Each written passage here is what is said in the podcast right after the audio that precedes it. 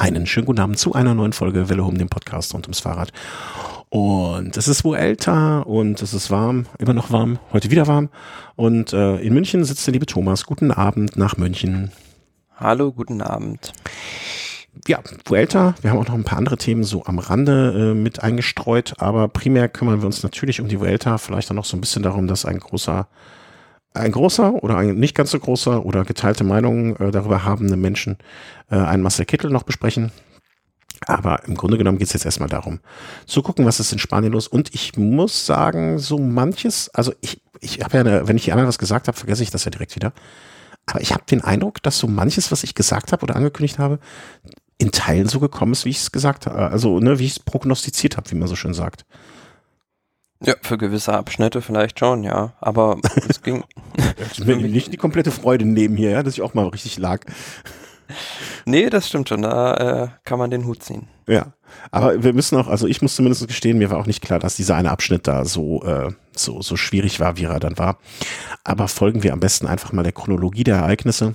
Ja, und es ging ja im Prinzip schon vor dem, also nach unserer letzten Sendung noch ein bisschen weiter sozusagen bei dieser Startliste da wurde dann erstmal bekannt, dass Carapaz nicht startet, was schon eine ziemliche Überraschung war, aber hatte sich herausgestellt, dass er bei einem Kriterium am Sonntag war das, glaube ich, nach der Burgos-Rundfahrt gestürzt war. Und ähm, das war scheinbar auch so nicht mit der Mannschaft abgesprochen, dass er da fährt und ja, konnte dann nicht, nicht mitfahren. Da soll noch mal einer sagen, die Nachtour-Kriterien, da passiert nichts. Und auch äh, eine Meldung, die man so beim Team Ineos sonst noch nie vorgefunden hat. Kenny Elizond, der Franzose, wurde ohne jegliche Begründung von der Startliste zurückgezogen. Ach, das habe ich gar nicht mitbekommen. Okay.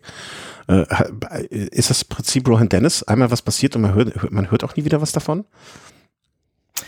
Ja. Oder hast du noch jetzt im Nachgang nicht, irgendwas mitbekommen war. davon? Nee, was das für Gründe hat. Also auf jeden Fall David de la Cruz wurde dafür nachnominiert. Ja. Okay. Nee, ist mir ehrlich gesagt komplett entgangen. Also habe ich gar nicht mitgekriegt. Ja, ne, ist natürlich jetzt. Der war auch schon, der war, das Kuriose war, er war sogar schon angereist und wurde ihm irgendwie am Flughafen gesagt, du kannst wieder zurück.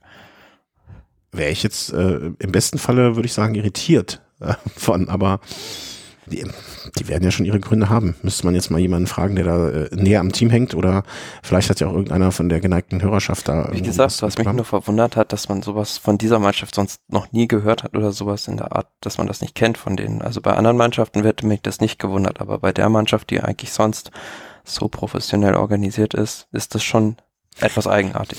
Naja, da muss halt so wirklich auf den letzten Drücker irgendwas ganz, ganz äh, aber der Fahrer selbst wusste ja auch von nichts. Weshalb? Ja, ach, also ich kann mir da schon äh, mit meiner nicht ganz unregen Fantasie jetzt ein Szenario kreieren, wie es dazu kommt. Ne? Also wann, wann ist er angereist? Das war ja dann wahrscheinlich Donnerstag, Freitag in irgendeiner Form. Ne? Also sagen wir mal, wir haben Donnerstag aufgenommen, danach ist rausgekommen. Ist das, hat sich das Ganze am Donnerstag ereignet? Ähm, hat man Anfang der Woche nochmal ein paar Blutproben genommen, hat nochmal rumgeguckt, hat sich nochmal ein paar Blutproben einfliegen lassen und da sind aufmerksam auf äh, aufmerksame Ärzte auf irgendwas gestoßen. Zack, äh, kurz Anruf, den nehmen wir jetzt lieber raus, bevor wir da uns eine Sperre, ein, Sperre kassieren und so weiter. So eine Art interne Schutzsperre. Zack. Also das ist äh, meistens ist ja doch das naheliegendste, das äh, was am wahresten oder der Wahrheit am nächsten kommt.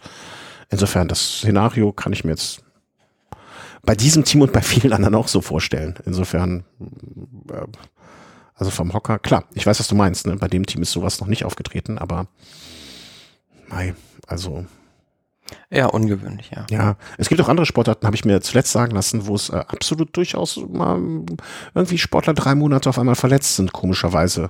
Oder ja, es gab zum Beispiel neulich den Fall, dass im Fußball ein Spieler von der Mannschaft nicht eingesetzt wurde in einem Spiel, weil die Mannschaft gesagt hat, äh, sie wissen nicht, was, was der bei der Nationalmannschaft für Medikamente bekommen hat.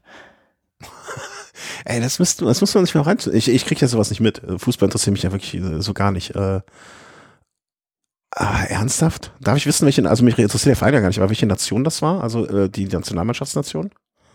Äh, Algerien. Algerien, okay. Mal. Gut, ja, äh, ist notiert. Also habe ich hier als Negativpunkt schon notiert. Aber lass uns mal lieber über das Fahren sprechen. Da hat sich ja auch mehr als, ich will nicht sagen mehr als genug geeignet, aber. Ja, vor allem auf dieser ersten Etappe. Genau, Mannschaftszeitfahren. Und äh, ich bin am Samstag äh, nach der Arbeit aufs Fahrrad gestiegen, nach Hause gefahren und äh, habe noch mit einem mit zwei Kollegen da gestanden und gequatscht und dann äh, meine ich noch so und gleich äh, Vuelta-Zeit fahren und so, ach ja, stimmt. Äh. So, ja, erste Etappe. Und dann äh, meinte noch jemand äh, so, ja, wird ja wohl nicht viel passieren und dann, oder irgendwie so sinngemäß. Und dann habe ich noch gesagt, das dachte man, oder ich habe ich hab gesagt, äh, da kann schon eine Rundfahrt entschieden werden. Und dann, ja, ja, jetzt nicht hier dabei. Und dann meinte ich noch, ja, ja, sie werde in Düsseldorf. Und ähm, abends dachte ich dann so, scheiße, vielleicht warst du sogar näher dran, als, äh, als ich wollte mit dieser Aussage. Denn das Mannschaftszeitfahren war durchaus äh, nicht ganz so untechnisch. Also viele äh, hinterher habe ich auch äh, Kommentare gelesen, das war eigentlich äh, für ein Mannschaftszeitfahren, Grand Tour, Start, kurz nur, also von der Länge her, ein bisschen zu technisch.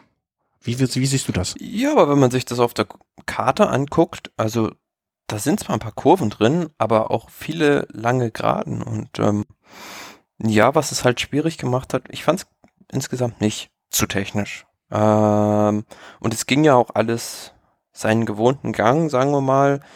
Auch dann äh, bis zu den letzten Mannschaften, ehe dann da, ich glaube, es war sechs Kilometer vor dem Ziel, sich dieser Zwischenfall ereignete. Mhm. Ähm, ich bin ja äh, hier erklärtermaßen Spezialist für äh, defekte Pools. Deswegen habe ich mich der Sache mal direkt angenommen. Ähm, möchte aber nochmal drauf zurückkommen. Also wir, wir sehen jetzt 13 Kilometer, ja. Ich sehe hier äh, eins, zwei, mindestens drei, vier, fünf, sechs, sieben. Ich, ich sag mal, grob kann man rechnen, sieben, dann hier noch eine, eine acht. Ich finde mindestens neun recht schwierige Kurven. Und das auf 13 Kilometer. Also ich finde das schon so zumindest, dass man sagen kann, muss das sein. Also für ein Einzelzeitfahren finde ich das schon hart oder finde ich das schon nicht ganz einfach. Aber ich finde für ein Mannschaftszeitfahren finde ich wenig, weniger glücklich, sagen wir es mal so. Ja, aber auf der anderen Seite, alle hatten die gleichen Bedingungen und die Mannschaften haben das ja auch äh, inspiziert und konnten ja wahrscheinlich dann mit ihren Erfahrungswerten auch einschätzen, wie schnell oder wie nicht schnell man dadurch ja. diese Kurven steuern kann. Ja, okay. Ja, für alle die gleichen Bedingungen, ne, das stimmt natürlich. Äh, das, das ist, die Aussage ist immer richtig. Wenn es halt äh, gefährlich ist, muss ich langsamer durch die Kurve fahren. Ja, und es haben ja auch genug äh, Teams geschafft ohne Probleme. Das äh, muss man ja auch so sagen. Hm, ja, also äh, ich als Spezialist für leckende Pools. Ähm, irgendwo bei Kilometer 6 vom Ziel äh, scheint es so gewesen zu sein, dass ein Swimmingpool in irgendeiner Art und Weise ausgelaufen ist und äh, ja, sich dann schön da auf der Straße breit gemacht hat, das Wasser. Und da haben vor allen Dingen die Teams von äh, Vereinigte Arabische Emirate und äh, Jumbo, äh, wie der Holländer sagt, das zu spät mitbekommen oder zu spät gewarnt worden oder wie auch immer, die hat es jedenfalls da ordentlich zerlegt. Also. Ja, ein, ein Kinderplanschbecken hm. soll das gewesen sein. Ein Kinderplanschbecken, ja, da, da bin ich besonders großer Spezialist für. ähm, ja, aber ich, ich möchte nur, ich möchte nur sagen, ich bin ein besonders großer Spezialist für 400 Liter Planschbecken, die auslaufen. Das am Rande. Ähm, wie viel es da waren, ist äh, noch nicht bestätigt worden, glaube ich, ne? Ja, nö, das ist noch nicht bestätigt, aber ich glaube, derjenige, dem das äh, gehört, der wurde auch noch nicht ausfindig gemacht, aber ja gut, kann man natürlich auch schwierig dafür zur Rechenschaft ziehen, ja. weil letzten Endes sind natürlich die Veranstalter dafür verantwortlich, beziehungsweise die Teams dann auch. Und ähm, ja, als äh, man hat im Fernsehen nur gesehen, dass plötzlich die gesamte Jumbo-Visma-Mannschaft auf der Straße lag und hatte sich gefragt, warum. Aber hinterher war es logisch, die haben das, äh, diesen Kurs äh, inspiziert, als es noch trocken war und da kein Wasser auf der Straße lag. Und man kann sich vorstellen, da die Gegend in Südspanien um Alicante, dort regnet es nicht so oft. Und wenn dann da plötzlich mal Wasser auf die Straße kommt und sich das vermischt mit vielleicht so ein bisschen Ölabstrichen, mhm. Diesel und vielleicht auch Sand, dann ist das einfach wie Schmierseife. Und dann mit diesen hart gepumpten Zeitfahrmaschinen da drüber zu brettern in so einer Kurve, klar, logisch. Da zerlegt es dann gleich die halbe Mannschaft. Und was ich an der Stelle besonders erwähnen möchte, äh, das Video gesehen dazu, die hatten jetzt mal wirklich, wirklich, wirklich auch Glück. Das stellt man, ich möchte mir gar nicht ausmalen, was gewesen wäre, wenn es die gleichen Absperrungen gegeben hätte wie in Düsseldorf an dieser Stelle. Weil das waren ja im Prinzip, waren das ja genauso lange Werbetafeln oder Werbe, äh, wie soll man sagen, Werbebanner oder so etwas, die aber nur in einem Abstand von, ich sag jetzt mal grob 50 bis 80 Zentimeter, jeweils an einem Pfahl so hingen. Ja, also das war im Prinzip wie eine Sollbruchstelle. Die sind da reingebrettert und sind im Prinzip auf den Bordstein geknallt, was jetzt auch nicht gerade äh, erbaulich ist, aber im Vergleich zu dem, was in Düsseldorf da los war, bei den einzelnen Fahrern. Ähm, ich glaube nicht, dass sie daraus gelernt haben, sondern dass es einfach die günstigere Lösung war. Aber vielleicht muss man noch sagen, dass das auch ausreichend und gut war an der Stelle. Ne? Und auch einfach praktikabler. Ja, klar. Total. Logisch. Und ja, aber ja, letzten Endes haben sie Glück gehabt, dass da nicht noch mehr stand, wo sie reingeknallt sind. Also sind dann Anführungs- und Schlusszeichen noch relativ glimpflich davon gekommen, die Mannschaft. Und ähm, ja, ich glaube, das Team Emirates hat es auch in voller Mannschaftsstärke in der gleichen Kurve erwischt. Ja, die haben auch komplett am Boden gelegen. Ähm, aber auch da alles im Prinzip gut ausgegangen. Äh, jeweils, glaube ich, drei Fahrer, drei oder vier Fahrer sind dann mit Rückstand reingekommen, die Helfer. Aber das war auch, äh, das war jetzt kein, oder wird für die Teams kein großes Problem sein, denke ich. Ähm, insgesamt haben sie sich natürlich äh, die führenden oder die, wie soll man sagen, die für die Grand Tour äh, entscheidenden Fahrer haben sich da direkt mal einen Rückstand reingeknallt. Das muss man auch sagen. Also Primoz Roglic war mit Sicherheit nicht äh, best im News an dem Abend, dort 40 Sekunden verloren zu haben. Andererseits 40 Sekunden ist jetzt auch ein Päckchen, das geht noch, ne? Vereinigte Arabische Emirate mit Aru, eine Minute sieben. Das sind jetzt äh, keine, keine guten Neuigkeiten, aber das ist jetzt auch nichts, was nicht in irgendeiner Form wieder aufholbar wäre. Vor allen Dingen das am ersten Tag der Vuelta war. Ja, aber Team Jumbo Wismar, die hätten mit Sicherheit damit gerechnet, an, an dem Tag Zeit gut zu machen auf die anderen Favoriten, weil haben ja auch bei der Tour de France beispielsweise das Mannschaftszeitfahren dermaßen überlegen gewonnen, dass man da jetzt hätte auch von ausgehen können, dass sie auch hier gewinnen werden. Ja, aber gut, haben sich dann letzten Endes einen Rückstand eingehandelt, was natürlich auch noch mit rennentscheidend war. Der König Quickstep, die am Ende Zweite geworden sind um zwei Sekunden, die wurden von einem Teamfahrzeug ausgebremst und ich glaube, es war sogar das Fahrzeug von Jumbo Visma, das da irgendwo rumstand, das äh, mutmaßlich dafür gesorgt hat, dass die ganz knapp gegen Astana den kürzeren gezogen haben. Ja, also tut mir jetzt für Sie, also habe ich, das habe ich nicht mitbekommen, ne, aber äh, kann ich mir jetzt gut vorstellen, wenn die dann nachgestartet sind, ne, und dass äh, die Karre von Jumbo dann noch rumgammelt, äh, absolut nachvollziehbar, dass das passieren kann. Ähm, andererseits, sie können sich auch nicht in Luft auflösen in dem Moment mit dem Auto, ne, ist halt scheiß Situation, muss man gar nicht anders sagen. Ne? Und wenn dann die Durchsage kommt, hier, Auto steht hier, äh, Vorsicht, Vorsicht, klar nimmst du dann raus, vor allen Dingen, wenn du nichts genaueres weißt, wie lange noch und wie weit, äh, bis da auf einmal ein Auto der, um die Ecke steht. Apropos Auto, ähm, das Ganze ist ja auch nicht ganz äh, ohne äh, Materialschaden an Autos äh, vorbeigegangen, äh, wie man gesehen hat. Ähm, sehr, also, ich, ich weiß nicht, wie schlimm der Schaden war für dieses Zweitdivisionär-Team von Euskadi, also so das ehemalige Euskatell Foto-Team. Äh, und das war ja zum Glück auch nur bei der Streckenbesichtigung, weswegen ähm, äh, jetzt kein anderes Team davon irgendwie betroffen war. Aber da hat einer sich mal echt richtig verbremst. Also der hat ihm gar nicht gesehen, wo er hinfährt. Der ist einfach voll geradeaus gefahren in einer Kurve und ähm, ja, das Teamfahrzeug hat äh, vorwärts eine Mauer geküsst und äh, war dementsprechend ähm, ja kaputt. Also ja, das war, also, ich meine, ich denke mir immer so, okay, diese Zweitligateams, die werden jetzt auch nicht mit Material und äh, und Geld gesegnet sein bis zum geht nicht mehr. Also das ist wahrscheinlich schon echt blöd, wenn da einer mal so die Karre zerlegt. Aber der ist halt auch wirklich ohne, also ohne ersichtliche Fremdeinwirkung und auch ohne Not eigentlich, weil ja. der, der, ist ja jetzt auch nicht damit 80 in die Kurve gefahren, sondern das Team fuhr vielleicht 50, 60 maximal und der ist einfach geradeaus gefahren. Ja, also es kann eigentlich nur sein, dass dem in dem Moment seine Zigarette aus dem Mundwinkel gefallen ist und einen Schritt und dann hat er irgendwas gemacht. Es rauchte auch direkt so schön, also es war echt, ne, toi toi toi, also ist nie. Wie in so einem Actionfilm. Ja, also es hat niemand mitbekommen, dass da irgendjemand etwas zu Schaden gekommen ist und äh, ne, das ist ja immer das Entscheidende. Dann kann man ja drüber lachen, ansonsten ist das ja nicht lustig.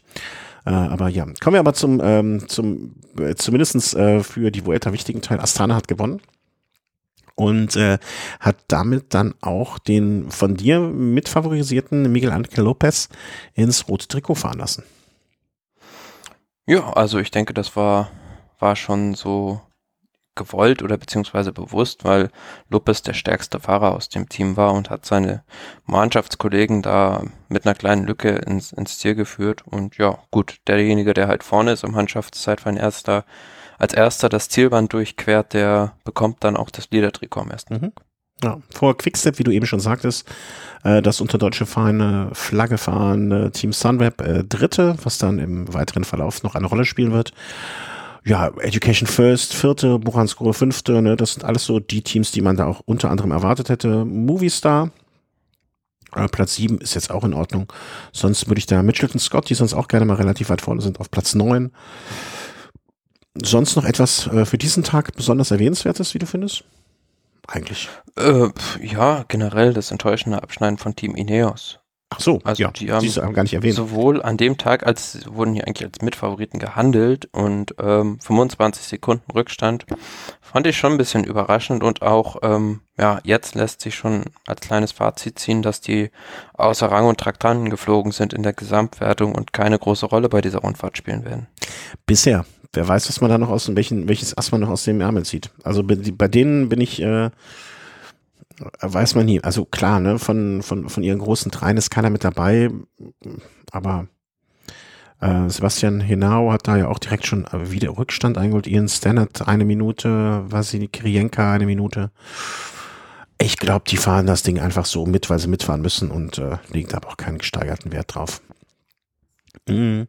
Kommen wir vielleicht mal kurz, also ne, nach Mannschaftszeitfahren ist natürlich eine Gesamtwertung äh, eigentlich für den Popo. Äh, Miguel Angel Lopez auf Platz eins ähm, ja, auf Platz zwei bis Platz sechs automatisch natürlich die anderen Jungs von, äh, von Astana. Ähm, den haben wir. Jung, Jung, Jungwertung ist natürlich auch noch Michael Angel Lopez, da startet er noch. Und dreimal darfst du raten, wer in der Mannschaftswertung führt. Ja, genau. Ja. machen wir, machen wir da, würde ich sagen, einfach nochmal einen, äh, einen ähm, Punkt hinter. Wie gesagt, ich finde, ein bisschen zu, weniger technisch hätte es von meinem Geschmack ruhig sein können. Äh, ich finde sowas innerstädtisch immer ein bisschen schwierig. Lieber von einem Dorf ins nächste vielleicht oder so etwas. Das würde mir persönlich besser gefallen. Aber da können die Geschmäcker ja verschieden sein. Aber am nächsten Tag war dann, ähm, hatten, hatte der eine von uns sich überlegt, eine Sprinter-Etappe schön rund um äh, den Ort rum. Und der andere hatte gesagt, ja, wer weiß, was da passieren wird. Und es kam nicht wie der Experte unter uns, äh, von uns beiden, es prognostiziert normalerweise, sondern wie der, äh, wie heißt das? Äh, das? Das blinde Huhn hat ein Korn gefunden und ich lag mal ein bisschen, ein bisschen nah, näher an der Wahrheit dran. Ähm, Benidorm nach Calpe, äh, 199,6 Kilometer am gestrigen Sonntag gilt es zu beachten. Genau, also ähm, es war auf dem Papier ja, jetzt nicht so recht ersichtlich. Also es gab halt am Anfang schon, ja, ging es rauf und runter und dann in Richtung Küste, in Richtung Kalpe, bergab. Dann später wurde da noch so eine Runde gefahren, so ein Circuit, Kalpe. Und da war halt dieser Zweitkategorie-Anstieg, 3,1 Kilometer mit 8,8 Prozent im Schnitt dabei. Und es war jetzt, weiß ich nicht, für mich nicht so ersichtlich oder für uns nicht so ersichtlich, wie schwer ist das Ding einzuschätzen. Das war total, das war eine echte Wundertüte. Und ähm, ich hatte das ja so hier ein bisschen flapsig gesagt, okay, hm, wer weiß, was da passiert und äh, am Anfang schon und komischer Anstieg. Ich glaube, da könnte was passieren. Aber wenn man es mal ehrlich sagt, also ne, so, also ich habe, ich sage das ja nicht komplett, ohne dass ich mir da Gedanken mache, ne, aber ich hätte jetzt auch nicht einen großen Eisbecher Pinocchio drauf gewettet. Ne? Das war äh, schon so. Ich dachte mir nur, das Einzige, was ich mir dachte, Kategorie 2, also der kann ja nicht ganz so leicht sein. Mhm. Und ja, aber es war wirklich eine Wand, als man das gesehen ja. hat, dass die da reingefahren sind. Also habe ich auch gedacht, boah, so brutal steil jetzt und dann 3,1 Kilometer. Ja, und dass sich dann da schon am zweiten Tag wirklich die Favoriten mit dem Messer bis aufs Zahnfleisch bekämpfen, damit hätte wohl keiner gerechnet. Nee, absolut. Also doch ich ja. Ne? äh, ich habe es gehofft ein bisschen. Ne? Weiß auch gar nicht warum, aber irgendwie, ich dachte mir, da, da könnte was passieren. Und ähm, ja, ist es dann auch. Also mich hat das fast so ein bisschen erinnert an äh, so, so belgische Klassiker. Ne? Oder jeder, der mal... Ähm, hier rund um Köln gefahren ist, so blöd es klingt, aber es gibt da ja auch so kleine Teilstücke, ne? Wenn man äh, in Bergstadt nach Sand, da biegt man ja auch um die Ecke und dann ist es auf einmal so super steil und das, das sah man ja auch richtig aus bei der Perspektive. Nur, dass das nicht wie in, in Sand irgendwie 300 Meter sind, sondern dass das schon ein ordentliches Stück gerade unten rein auch war. Naja, und ähm, vielleicht davor kurz, ne, typische Ausreißergruppen, hier mal ein Ausreißer, da mal ein Ausreißer, aber am Ende fing es gerade an diesem Anstieg erst an. Ähm, fand dann sehr schön, äh, wie heißt er nochmal, da habe ich mich die ganze Zeit, ob sein Namensvetter noch lebt, Latour, äh, mhm. hat dann das Ganze so ein bisschen mit initiiert oder mit, mit äh, ja, äh, initiiert. Und dann hatte sich relativ schnell so eine Gruppe gebildet mit, äh, mit Aru, mit äh, Quintana, wer war noch dabei? Äh, Uran. Ja, vorher, vorher war es dann aber eigentlich noch so eine Zeit lang Valverde, der die treibende Kraft ja. war in dieser Gruppe, der enorm hohes Tempo angeschlagen hat und äh, wirklich auf Teufel komm rausgefahren ist. Aber irgendwie, ich habe selbst auch gar nicht so wahrgenommen, war denn diese Gruppe weg und der Rest, also es waren insgesamt fünf Fahrer und äh, sechs, besser gesagt, ähm, mit Nieve noch äh, und der Rest hat irgendwie total den Postabgang verpasst. Weißt du, warum das war? Das habe ich mich nämlich auch, das, der gleichen, ich habe das genau mir, ich mich auch so gefragt, ich so, hä, hast du jetzt hier irgendwie was verpasst oder sowas? Äh, wir haben beide was verpasst. Und weißt du was? Es war eine kurze Werbeunterbrechung und am Ende, am Anfang der Werbeunterbrechung war nämlich noch Latour wieder weggefahren oder hatte noch mal so eine Attacke gefahren. Und dann, hüpp, vorbei und dann auf einmal waren die sechs vorne.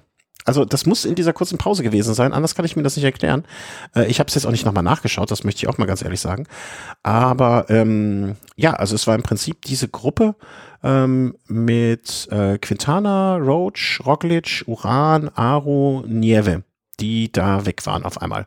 Ne, und das sind ja jetzt wirklich äh, keine No-Names, ne, sondern da hat jeder seiner, jede Mannschaft einen Kapitän vorne gehabt. Und aber auch schön zusammengearbeitet. Naja, und dann kam irgendwann der Punkt, ähm, da hatte jetzt auch, also man hatte so das Gefühl, fand ich jedenfalls, dass da Kapitäne sind, die sich auch dieser Situation sehr bewusst sind und sie jetzt äh, einfach mal zusammenarbeiten für ein paar Kilometer. Ich schätze mal, das waren so 15, 15 Kilometer, kann das ungefähr sein? 15? Mhm. Ähm, naja, und die haben halt am Horn gezogen. Und wenn die am Horn ziehen, dann ist es auch nicht ganz einfach von hinten äh, wieder dran zu kommen.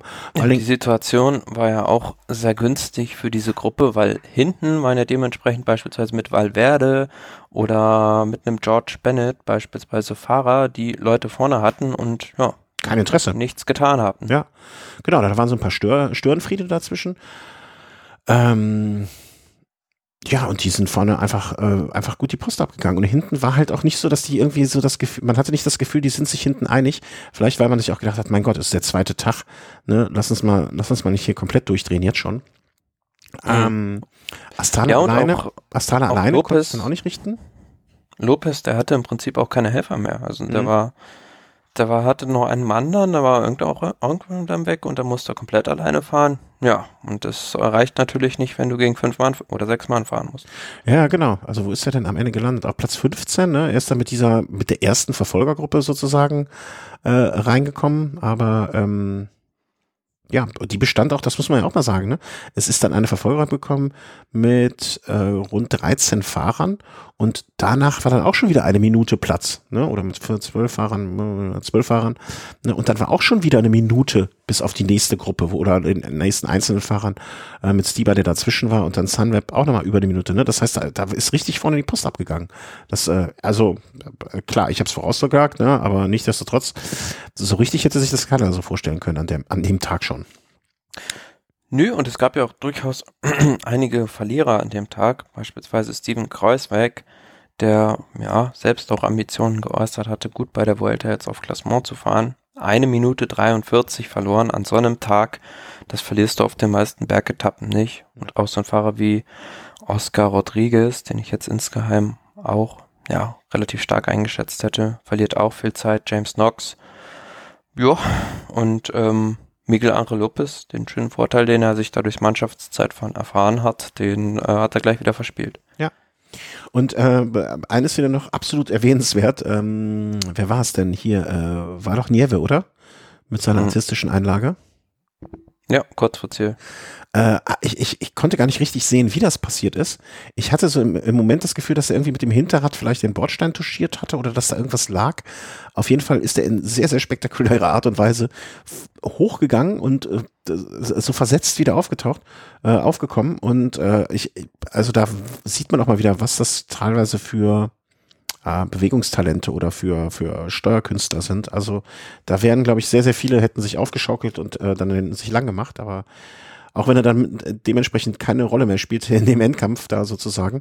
Ähm, Hut ab vor der artistischen Leistung. Und Quintana, das war, glaube ich, drei Kilometer vorm Ziel, wenn ich das noch richtig in Erinnerung habe. Der hat dann irgendwie, also irgendwie hat er dann einen Moment erwischt. Ja, ich weiß nicht. Ein Moment. Ja, also wirklich alles. Wo sich alle irgendwie angeguckt haben gerade und äh, ja, er hat, ist dann weggefahren. Ja, und hat das Ding einfach durchgezogen. Und na, auch ein Fahrer, für den ich nicht übertrieben viel Sympathien habe. Aber da dachte ich mir, Mann, Mann, Mann, äh, muss man auch erstmal bringen. Und das sind, waren hinten ja äh, fünf, ich lasse jetzt mal Nieve weg, ne, vier, die, wenn sie sich einig gewesen wären oder, oder äh, ja, sie waren sich ja schon eigentlich einig, weil ne, Quintana jetzt da wegfahren mhm. lassen, kann ja auch nicht Sinn der Sache sein. Aber äh, die da eigentlich doch äh, in der Lage sein müssten, da wieder drauf zu fahren. Aber der hat ja, das. Sie, sie sind ja auch eine Zeit lang dann noch gemeinsam nachgefahren, aber ja, Quintana, der war auch richtig stark, muss man dazu ja auch sagen. Hm, ja, ne, das meine ich ja, ne? Also waren stark, waren sich einig, sind hinterher, haben aber nichts gut gemacht, ne? Und wenn du natürlich nur drei Kilometer hast und nach anderthalb Kilometer volles Horn merkst, das geht, da geht nix, dann ähm, ja, dann ist halt auch klar, dass irgendwann der Frust einsetzt und dann sich sagt, okay, dann, ähm, dann soll er doch die Etappe wenigstens gewinnen, wenn er sonst keinen Blumentopf gewinnt bei der Vuelta.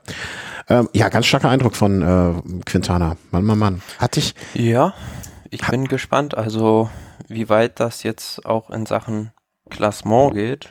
Ähm, träumt er durchaus zu, auch auf Gesamtwertung zu fahren, weil ich glaube 2016 war das, da hat er die Vuelta gewonnen und da ist er vorher, glaube ich, auch schon die Tour gefahren und äh, war dann erst bei der Vuelta so richtig stark. Von daher, den sollte man da nicht abschreiben und auch Valverde war an dem Tag mega stark, hat nur mhm da den Postabgang verpasst. Und ja, schade einfach, dass auch Carapaz jetzt nicht dabei ist, weil ansonsten hätte man da noch ganz andere Möglichkeiten gehabt mit der Mannschaft. Äh, ja, klar.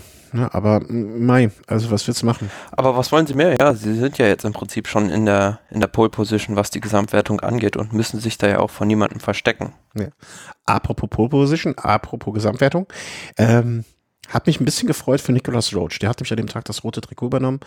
Äh, Team Sunweb hat jetzt echt in der Saison nicht übertrieben viel Glück gehabt. Äh, und dann kam das kein Glück gehabt und das Pech kam dazu.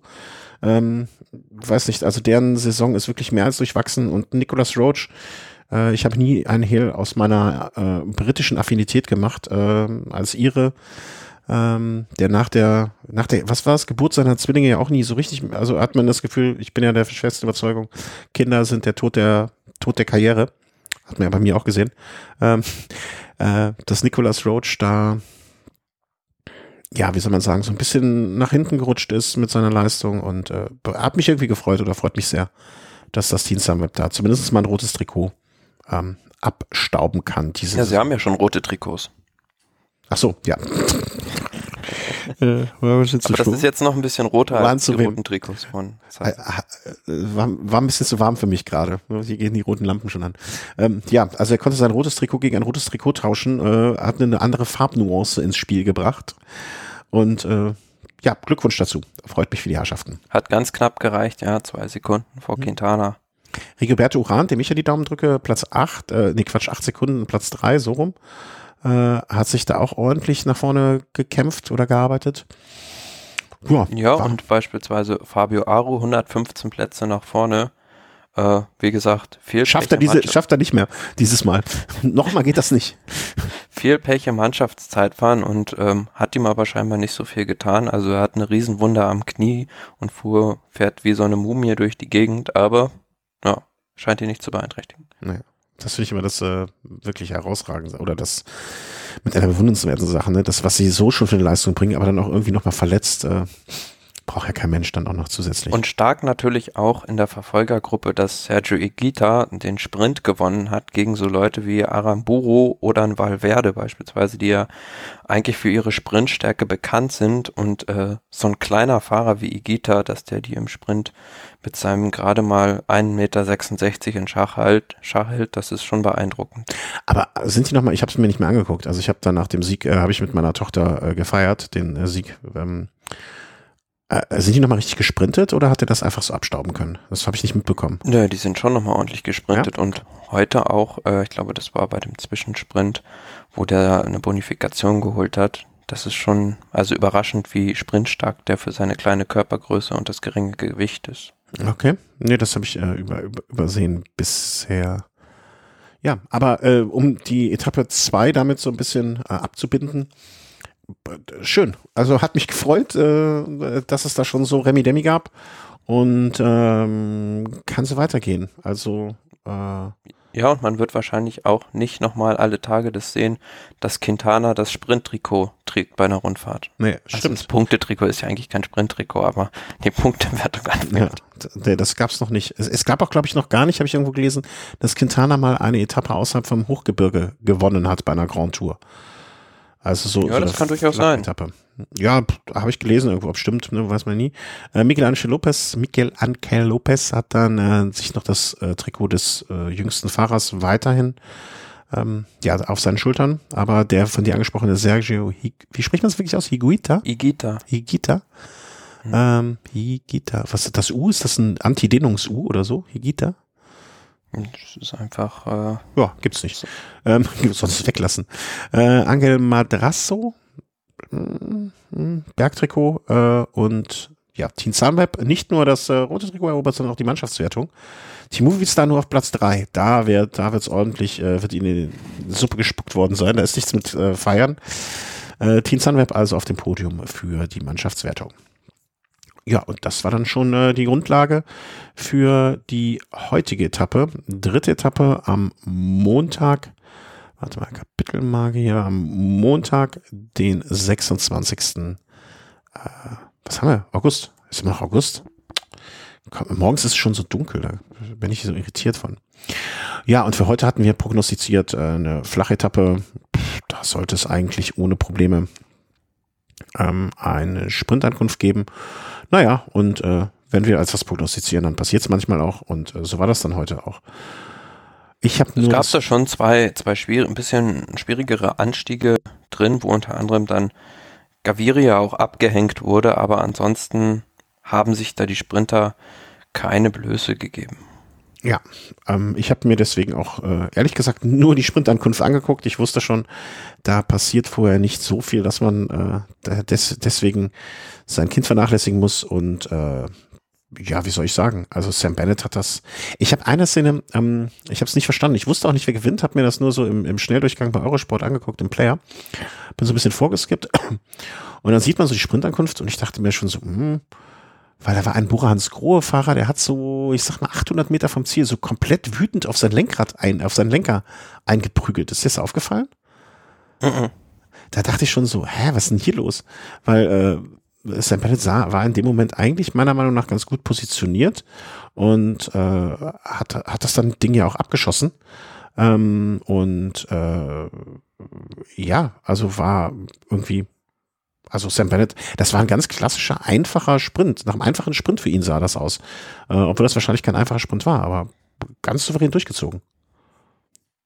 Ja, und ähm, also da gab es auch gar keinen, der da irgendwie aus dem Windschatten rausfahren konnte. Also Edward Toynes, der Zweiter wurde, der hat davon profitiert, dass ihn John Degenkolb so hervorragend äh, pilotiert hatte in den Sprint.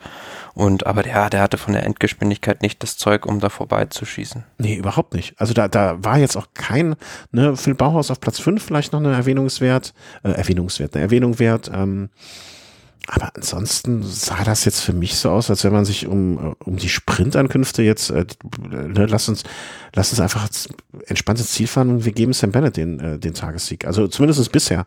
Ne, er hat am Tag vorher am Berg ordentlich gelitten, hat man auch gesehen. Der ist relativ, er war einer der ersten, die hinten rausgefallen sind.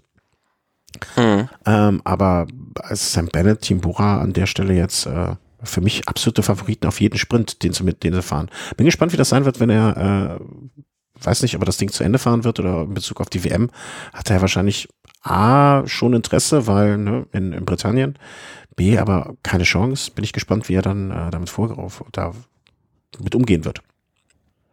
Zumal es ja auch nur wenige Sprintmöglichkeiten gibt. Also ich glaube, ähm, die Motivation ist dann immer noch nach Madrid zu kommen. Äh, die letzte Etappe, aber gut, ob man sich dann da noch durch das ganze Gebirge quält, ist die Frage. Ja.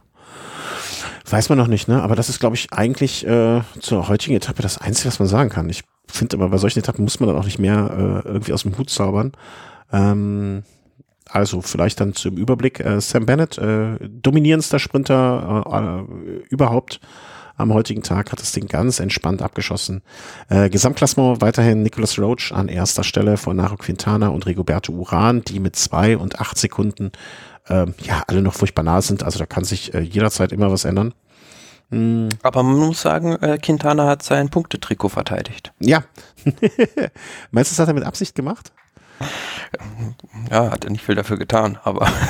ja, aber ich, ich, äh, ich, also ich glaube ich glaub nicht, dass das ein Hauptaugenmerk war, aber ja, er hat sein gepunktetes Trikot verteidigt. Mm, Sam Bennett ist da auf Platz zwei gesprungen. Ähm, ja, Lopez vor Hegita. Weiterhin, da hat sich auch kaum etwas getan. Übrigens diese Nachwuchswertung ja nach, glaube ich, 25 Jahren oder so erstmals wieder im Programm der Spanien-Rundfahrt. Vorher hatte man ja mal die Kombinationswertung, mhm. ah, was ich ja. eigentlich ne, die schönere Wertung fand. Aber, ja, also ich finde immer, warum, also ich finde das schon so, also ich finde es im Sinne der Vergleichbarkeit von Grundfahrten und so ganz eigentlich besser. Ähm, wenn die dann noch sowas wie, die, die haben doch auch noch ganz andere Wertungen, oder? Gab es da nicht noch irgendwelche Tausende von Trikots bei der Vuelta, die die noch so hier best, äh, schönste, schönste Spielerfrau und weiß der Geier was noch alles. Äh, hat ja früher mal so ganz viele. Nee, ähm, ich finde es im Sinne von der Vergleichbarkeit schon ganz gut. Andererseits ähm, jetzt noch mal so ein Trikot rauszugeben, äh, zusätzlich, also wenn jede der Rundfahrten sich darauf einigen könnte, dass sie die gleichen Trikots haben und man dann aber trotzdem so ein übergreifendes hätte, wo man dann sagt, okay, also wir haben jetzt das Standardset von gelbes Trikot, ich, ich sage jetzt der Tour de France passend, gelbes Trikot, weißes Trikot, gepunktetes Trikot, grünes Trikot. Ähm, und dann zusätzlich kann jede, man, jede Rundfahrt noch ein Trikot vergeben, wie sie wollen. Also dann natürlich noch jedes äh, Angre Angreifer-Trikot.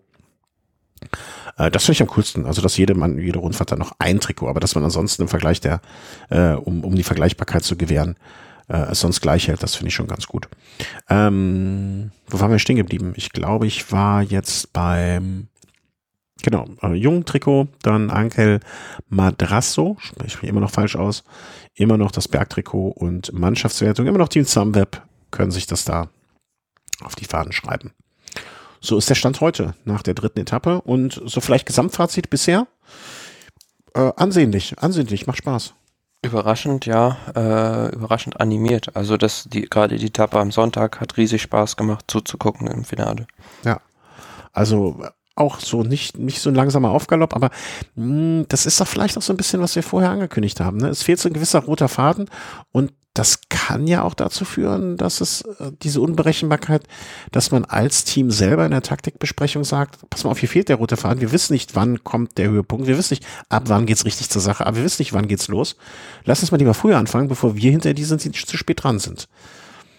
Kann, rede ich mir jetzt Ja, rein. generell ist es ja so, bei der Spanien-Rundfahrt und beim Giro fällt es immer auf, dass äh, Mannschaften mehr riskieren und nicht unbedingt zwingend auf ihrer auf, auf eine Gesamtwertungsplatzierung fahren, sondern auch mal was Überraschendes probieren, weil sie weniger zu verlieren haben. Ja, ja.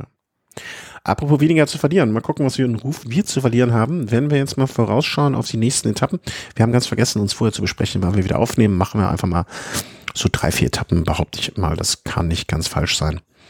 Mhm. Ähm, so, wir sind bei Etappe 4 morgen. Äh, das ist die Etappe. Ach, jetzt bin ich hier in meinen Trikots. Äh, ist auch wieder alles eine Qual. Von Colera nach El Puig. Ja, 175,5 genau. Kilometer. Ja, auf, äh, auf dem Papier auch eigentlich ein einfaches Profil, ein Drittkategorieberg mit 5 Kilometern a 4,7 Prozent, so 40 Kilometer vom Ziel. Dann geht's runter zur Küste wieder. Ja, ähm, muss man natürlich im Finale auch aufpassen, aber tendenziell könnte ich mir schon vorstellen, dass es da auch wieder eine Sprintankunft gibt.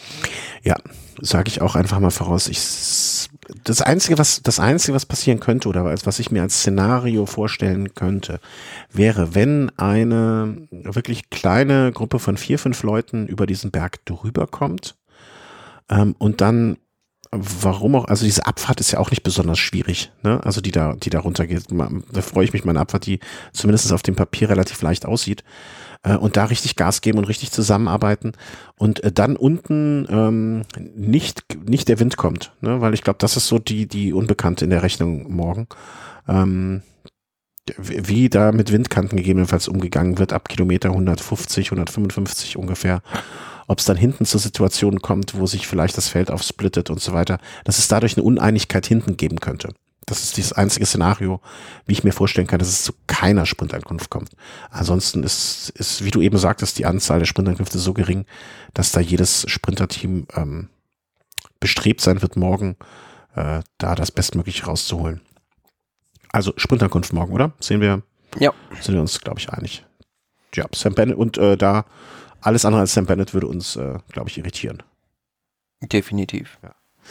Ähm, was mir übrigens auffällt, äh, kurzer Einschub, mh, auf den Karten von der Vuelta, Mhm. äh, diese grüne Kurs, also quasi die Abkürzung, die die Teams nehmen zum, vom Ziel zum, äh, vom Start zum Ziel natürlich.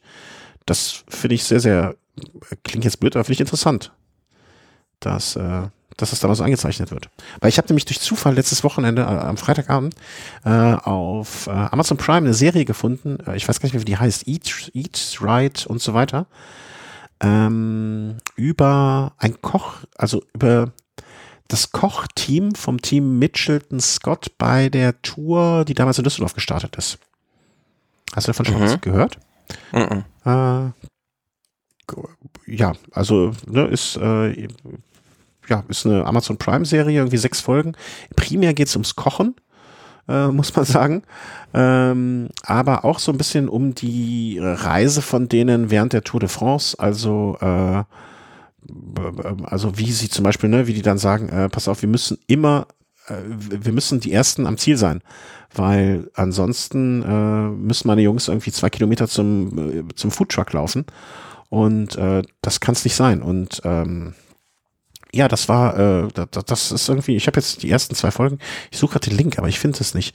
Ähm, aber interessante Serie. Also, ne, man muss sich, es ist nicht nur Radfahren, ne, das muss man, also das ist nicht der Fokus der ganzen äh, Serie, aber zumindestens äh, so ein bisschen am Rande auch noch, ne, dann sind die in Düsseldorf auch so ein bisschen von Märkten, auf Märkten rumgelaufen ähm, und wie die dann die Menüs zusammenstellen und äh, das, das, mir hat das gefallen. Man muss natürlich ein bisschen Englisch können, weil es alles auf Englisch ist, aber äh, ich glaube, da haben die geneigten Hörer äh, hier gar kein Problem mit. Ich werde mal vielleicht den Upsala. Äh, upsala, jetzt habe ich aus Versehen den Trailer angemacht. Naja. Ähm, könnt ihr mal reinschauen, wenn euch das interessiert, das Thema. Ich schicke dir mal den Link zur, ähm, zum Trailer. So, äh, Etappe Nummer 5 ist es dann am kommenden Mittwoch, übermorgen. Mhm. Und ja, da hatten wir doch, glaube ich, schon in der ersten Vorberichterstattung oder in der ersten Sendung zu gesagt, Observatorium baut man meistens nicht in der Tiefebene, sondern oben auf dem Berg und äh, ja, äh, dementsprechend. Auf 1943 Metern, um genau zu sein. Ähm, und das wird die erste richtige Standortbestimmung dieser Vuelta werden. Ja, also in den letzten Berg möchte ich auch nicht verkatert am Sonntagmorgen hochfahren. Da äh, wird es, äh, ich gucke gerade hier mal die Länge, also 11 Kilometer mit 7,8 im Schnitt. Dabei aber ja, und vor allem die, unten rein ist es ja noch die ersten zwei Kilometer so mit drei, vier Prozent, fünf Prozent, recht einfach, aber dann, ja, geht's nur noch selten unter zehn. Ja.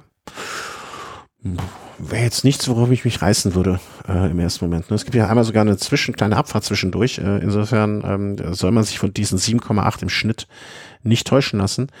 Und ähm, da wird's rund gehen. Also ganz, ganz einfach. Ne? Also die Vuelta ist so animiert bisher. Es würde mich sehr wundern, wenn da nicht irgendwie äh, man da vier, fünf, sechs Kapitäne vorne sieht, die um das rote Trikot fahren. Also alles andere wäre wirklich eine große Überraschung. Ähm, und auf jeden Fall, ähm, ich tippe, dass wir an dem Tag auch jemand Neues im roten Trikot sehen. Mhm, denke ich auch. Ja. Es, es sei denn, es tut sich morgen schon was, aber das vermuten wir ja nicht. Nee, das glaube ich. Also, äh, also wenn jemand morgen, äh, haha, jetzt sind, wir haben ja mit beiden Aussagen hätten wir recht. Ich glaube, wenn wir morgen jemanden Neues im roten Trikot sehen, dann sehen wir am Mittwoch den nächsten Neuen im roten Trikot. Weil das wäre morgen wahrscheinlich irgendwie so eine Ausreißergeschichte, der knapp sich das holt oder mit einer Minute, der dann aber am Mittwoch komplett untergeht. Das heißt, dann würden wir, glaube ich, zwei Wechsel sehen. Da bin ich. Äh, Ja, das umso könnt- schöner wär's. Ja, sollst du das doch einmal rumreichen. Äh, Soll jedes mal haben. Äh, mir soll es recht sein. Donnerstag, 29.8. August dann. Ist Ähm, auch so ein schwieriger Tag einzuschätzen. Also gut 200 Kilometer, Etappe 6 von Mora de Rubielos nach Ares del Maestrat. Mhm. Ähm, Ja, am Anfang sieht man da also so zwei Berge, neun Kilometer fünf Prozent und sechs Kilometer sechseinhalb Prozent. Und dann geht es tendenziell bergab und im Etappenfinale dann wieder so ein Drittkategorieberg und dann eine Bergankunft 7,7 Kilometer mit 5,3 Prozent. Hm, also, ja, also ganz einzuschätzen, was da passieren wird. Absolut. Also äh, komplette Wundertüte im, äh, im, im macht es also ich finde es sehr sehr sehr schwer zu dieser Etappe jetzt was zu sagen und zwar aus folgendem Grund. Ähm, ich glaube, das kann man Mittwoch erst sagen.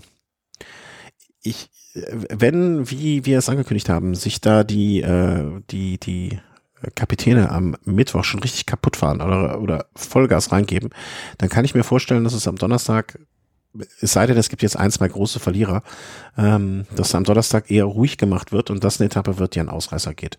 Oder wo so Valverde, mh, hm, der jetzt sich im Gesamtklassement, angenommen Quintana wird jetzt am äh, Mittwoch hier den großen Zampano spielen und äh, eine Minute rausfahren, dann wäre das am Donnerstag äh, eine Valverde-Etappe zum Beispiel. Ne, also ich, ich glaube, dass man den Donnerstag erst bewerten kann, wenn man den Mittwoch kennt. Definitiv, ja. Also und vielleicht auch der Donnerstag eine Möglichkeit für die Verlierer des Mittwochs, mhm. verlorenes Terrain wieder zurückzuholen, weil für Angreifer gibt's fast kein besseres Terrain als dieses Finale da. Ja, vor allen Dingen, das ist ja auch alles, ähm, also nicht nur, nicht nur, dass es äh, ewig viel rauf und runter geht, aber das ist halt auch alles so, wie soll man das sagen? Hm es scheint zumindest sehr verwinkelt zu sein, dann auch das, die letzten, ich kann das ja auf der Karte schlecht erkennen, aber zwischen dem Drittkategorieberg, dem, also dem letzten Anstieg mhm. vorher, vor dem Finale, und da, da scheint es ja auch verwinkelt und klein und eng zuzugehen. Also ich glaube, schwierig das. Schwierig zu kontrollieren. Ja, genau, genau. Und auch schwierig, ein Ziel zu finden, ne? Es ist ja einfacher, jemanden hinterherzufahren, wenn du ihn vor Augen fasst, ne? Also ich glaube, dass dieses, äh, dieses letzte Stück, ich sag mal, die von 162 bis oder von 100 Kilometer 160 bis äh, ins Ziel, dass das ganz, ganz schwer wird. Ähm, es sei denn, es fährt natürlich eine Ausreißergruppe von irgendwie fünf Fahrern von weg, von denen keiner eine Rolle spielt und hinten machen eine, ein, machen alle gemeinsam einen Lenz. Das kann ja auch passieren. Wir machen uns nichts vor. Ähm, Freitag äh, ist dann ja, im Prinzip geht's weiter. Ne? Also bei der Vuelta geht's immer weiter. Freitag dann äh, Bergankunft zur Überraschung mal. Und auch keine, ähm, die, die man unterschätzen darf, soll, kann. Nee, also es geht nach Alto de la Mas de la Costa und das ist, also diesen Anstieg hatten wir schon öfter im Programm der Spanien-Rundfahrt. Das ist eine Mauer, die es zum Schluss hochgeht. Also die letzten drei Kilometer teilweise ja, also nie unter 10 Prozent, über 14 Prozent ein Kilometer. Äh, ich, ich, wenn ich das richtig hier in, in, interpretiere, also vielleicht bin ich auch zu blöd, die Zahlen zu lesen, 25 Prozent teilweise? Ja, genau. Ja, schön. Also da, da können Sie mal die 12, äh, die L25 ketten. Ich weiß gar nicht, ob es da war, aber ich glaube, äh, da hat auch mal ähm, Tom Dumoulin recht überraschend gewonnen. Ja, äh, ist jetzt aber nichts, wo ich äh, überrascht, also, also wo ich sagen würde, das äh, muss, also überrascht aber mich nicht völlig. So ein, ist so ein klassisches Ding für Puncheure. Also so ein Fahrer wie Valverde wird, dem wird jetzt schon so ein bisschen das Wasser im Mund zusammenlaufen, vielleicht, wenn er da auf das Profil guckt. Meinst du? Also ich, ich hätte jetzt gedacht, ähm, also wenn du das sagst, wird es eher stimmen, als wenn ich es sage, ne? Aber das sind ja schon über vier Kilometer, dieser Anstieg. Ne? Und ja klar, aber für einen kurz, das ist noch so eine Distanz, die du als so explosiver Fahrer sehr gut, sehr gut meistern kannst. Ja, ich spreche dagegen. Also wir werden an dem Berg jemanden sehen, der eher äh, zur Kategorie lange Berghochfahren, äh, der wird das eher gewinnen. Ja, ich, zumal äh, na, vorher ist es auch schon recht schwierig, wenn man das so guckt, die Anstiege davor ja, wird ein Ausscheidungsfahren, ne? Ja. Ich glaube, weiter nach vorne noch zu schauen, äh, da vergessen wir dann eh, was wir gesagt haben. Insofern macht das wenig Sinn, aber äh, das wird am Freitag eine sehr, sehr schöne Etappe. Freue ich mich drauf. Ähm, ich mal gucken, wie ich das Freitagabend noch geschaut bekomme, irgendwie. Äh, also kann man, äh, kann, kann, kann ich mir nur sagen, also jeden, jeden Tag könnte es eine Überraschung geben. Also morgen, morgen lasse ich vielleicht mal aus, um ehrlich zu sein, wenn ich nicht im Ticker lese, dass da irgendwas ganz Besonderes passiert. Aber ansonsten Mittwoch, Donnerstag, Freitag, äh, jeder Tag, ein Tag für Überraschungen. Und ähm, ja, wir gucken mal, wann wir das nächste Mal senden werden, auch wenn die Sendung jetzt nicht zu Ende ist. Äh, aber das, äh, da freue ich mich schon drauf, weil ich glaube, da können wir, ich hoffe, da kann man viele Geschichten und viele schöne Geschichten erzählen. Gut, das reicht jetzt, glaube ich, als Vorschau auf die nächsten Vuelta-Etappen. würde ich sagen, gucken wir mal, was sich sonst noch im Radsport so ereignet hat. Äh, und da haben wir, ne, neben so einer Grand Tour ist natürlich nicht viel, was sich zuträgt, aber ein paar Sachen gibt's dann schon noch. Die Euro Ice Classics. Also ich äh, muss bei dem Namen immer natürlich immer an ähm, Cyclassics. Cyclassics. Was habe ich gesagt? Classics. Classics, Cyclassics. Die Euro Ice Classics denke ich, muss ich immer an äh, Nogachock oder ein äh, Vanilla Flip denken. Äh, Euro Ice, äh, Ice ist Eis. Äh, ich komme mit dem Namen nicht klar. Aber wir wissen alle, es sind einfach die HIW Cyclassics oder Hamburg Cyclassics. Äh, da, da, unter das können wir das verbuchen. Ja, und auch da, wie Sam Bennett äh, heute, äh, gestern, ganz klarer, ganz einfacher sah es zumindest schon fast aus, äh, Sprintsieg. Ja, also man muss sagen, der Abonnementsieger hat schon wieder zugeschlagen. Elia Viviani gewinnt zum dritten Mal in Folge in äh, Hamburg und das war jetzt sein erster großer Sieg in diesem neuen Europameister-Trikot, das er sich ja jetzt vor kurzem erst geholt hat. Und zwischendrin ich, war ich ein bisschen überrascht, wie das Rennen so lief, weil man hat dann gesehen, am Vaseberg, da hatte dann auch mal Peter Sagan zwischenzeitlich angegriffen und da war Viviani Mörker vorne in der Gruppe dabei ja, schon überrascht gewesen, dass dann da die Sprinter sich so vorne zeigen. Da hätte man ja eher andere Fahrer erwartet. Aber ja gut, das war eine kleine Gruppe, die dann zum Schluss ankam von gut 30 Fahrern zusammen. Und ja, da war Viviani im Sprint ganz klar der stärkste. Und der zweite, Caleb Ewan, bei dem hat man so ein bisschen gesehen, dass ihm momentan, ja, die Kraft so ein bisschen fehlt nach, nach Giro und Tour. Ja, äh, völlig zu Recht. Also da kann man auch, da kann man nicht meckern, ähm, beziehungsweise sollte man Respekt vor haben dass es da irgendwann ausgeht mit ihm. Und ähm, ja, also Viviani, wie du es eben schon sagst, ne? also in Christoph, Christoph gewinnt Frankfurt, Viviani in Hamburg, ähm, so, so, so geht halt eine Rundfahrt in Deutschland, äh, ein Eintagesrennen in Deutschland aus. Das weiß man vorher und dann ist ja auch alles gut. Ähm, ansonsten ist es so ein Rennen, was mich dieses Jahr auch so, also ich, ich bin erschrocken selber darüber so ein bisschen, aber es reizt, irgendwie finde ich es immer uninteressanter was eigentlich nicht sein sollte. Also, ja, glaube ich, es fehlt so ein bisschen eine neue Idee mal, um, ja. um dem Rennen einen neuen Schliff zu verleihen oder vielleicht mal irgendwie was im Finale anders zu machen, weil diese Vaseberg-Runde läuft im Prinzip immer auf diesen Sprint hinaus. Vielleicht gäbe es da auch die Möglichkeit, also wie gesagt, streckentechnisch mit Sicherheit auch im ersten Teil dieser äh, Cyclassics die Möglichkeit, äh, andere Schwierigkeiten wie Wind oder ähm, auch ein bisschen ja die Topografie zu verändern. Ja, also irgendwie, das, das, man weiß jedes Mal, das wird eine Sprintankunft. Ich weiß nicht, wann das letzte Mal da irgendwann nicht Sprinter gewonnen hat. Irgendwie ist da für mich die Luft raus. Da kann man, kann man, kann man jetzt äh, andererseits auch sagen, ne, mein Gott, das ist das einzige deutsche oder richtig große deutsche Rennen. Ähm, aber ich glaube, auf der anderen Seite war es natürlich auch eine schöne Einstimmung für die Deutschland-Tour, die dann da ja jetzt äh, am Donnerstag losgeht schon. Ja, stimmt, haben wir noch gar nicht am Schirm irgendwie gehabt, beziehungsweise so. Ist, glaube ich, ich guck mir, wir gucken uns das dieses Jahr mal an, werden vielleicht noch mal das eine oder andere Wort verlieren ähm, und das ist gar nicht bös gemeint, aber ich zumindest kann für mich sprechen, dass ich mit meinem Zeitmanagement so umgehen muss, dass ich nicht überall meinen Fokus haben kann und äh, dann äh, werde ich doch in dem Moment einfach immer noch äh, den Fokus dann eher nach Spanien richten. Aber das muss ja nicht so sein. Ich finde, also der Termin ist dann. Ja, für die breite Masse, also so für in Deutschland, die sich jetzt nicht so oft mit Radsport beschäftigen, wahrscheinlich natürlich die Euro SR Classics jetzt bekannter als die Vuelta. Ah, ja. Und auch natürlich für, für die Hobbysportler, für den Jedermann-Bereich ist das natürlich eine große Nummer da zu fahren. Ja, ja, ja, ja, klar sind wir, bist du auch schon gefahren, oder? Da bin ich noch nie gefahren. Nein. Als, du bist doch quasi aus der Gegend fast. Also mhm. jetzt hm, ist auch nicht so, ist auch nicht so spannend, das Rennen, finde ich, für jedermann. Also hast du nichts verpasst. Hm, apropos nicht verpasst, äh, ich habe es nicht verpasst, weil ich es äh, nicht mit richtig mitgekommen habe, aber eigentlich auch eine wichtige Veranstaltung, insbesondere für Talentscouts und so weiter, die Tour de l'Avenir. Habe ich es richtig? L'Avenir. L'Avenir. Ähm, wohl die entscheidende Rundfahrt für Jungfahrer, um sich, äh, oder eine der entscheidenden Rundfahrten für Rundfahrer, um sich zu präsentieren. Äh, ich habe jetzt gerade nur mal so aus Spaß äh, die letzten Jahre durchgeguckt. Äh, Egan Bernal, Marc Soler, Angel, Miguel Angel Lopez, äh, Esteban Chavez, Naro Quintana, Bauke Mollema.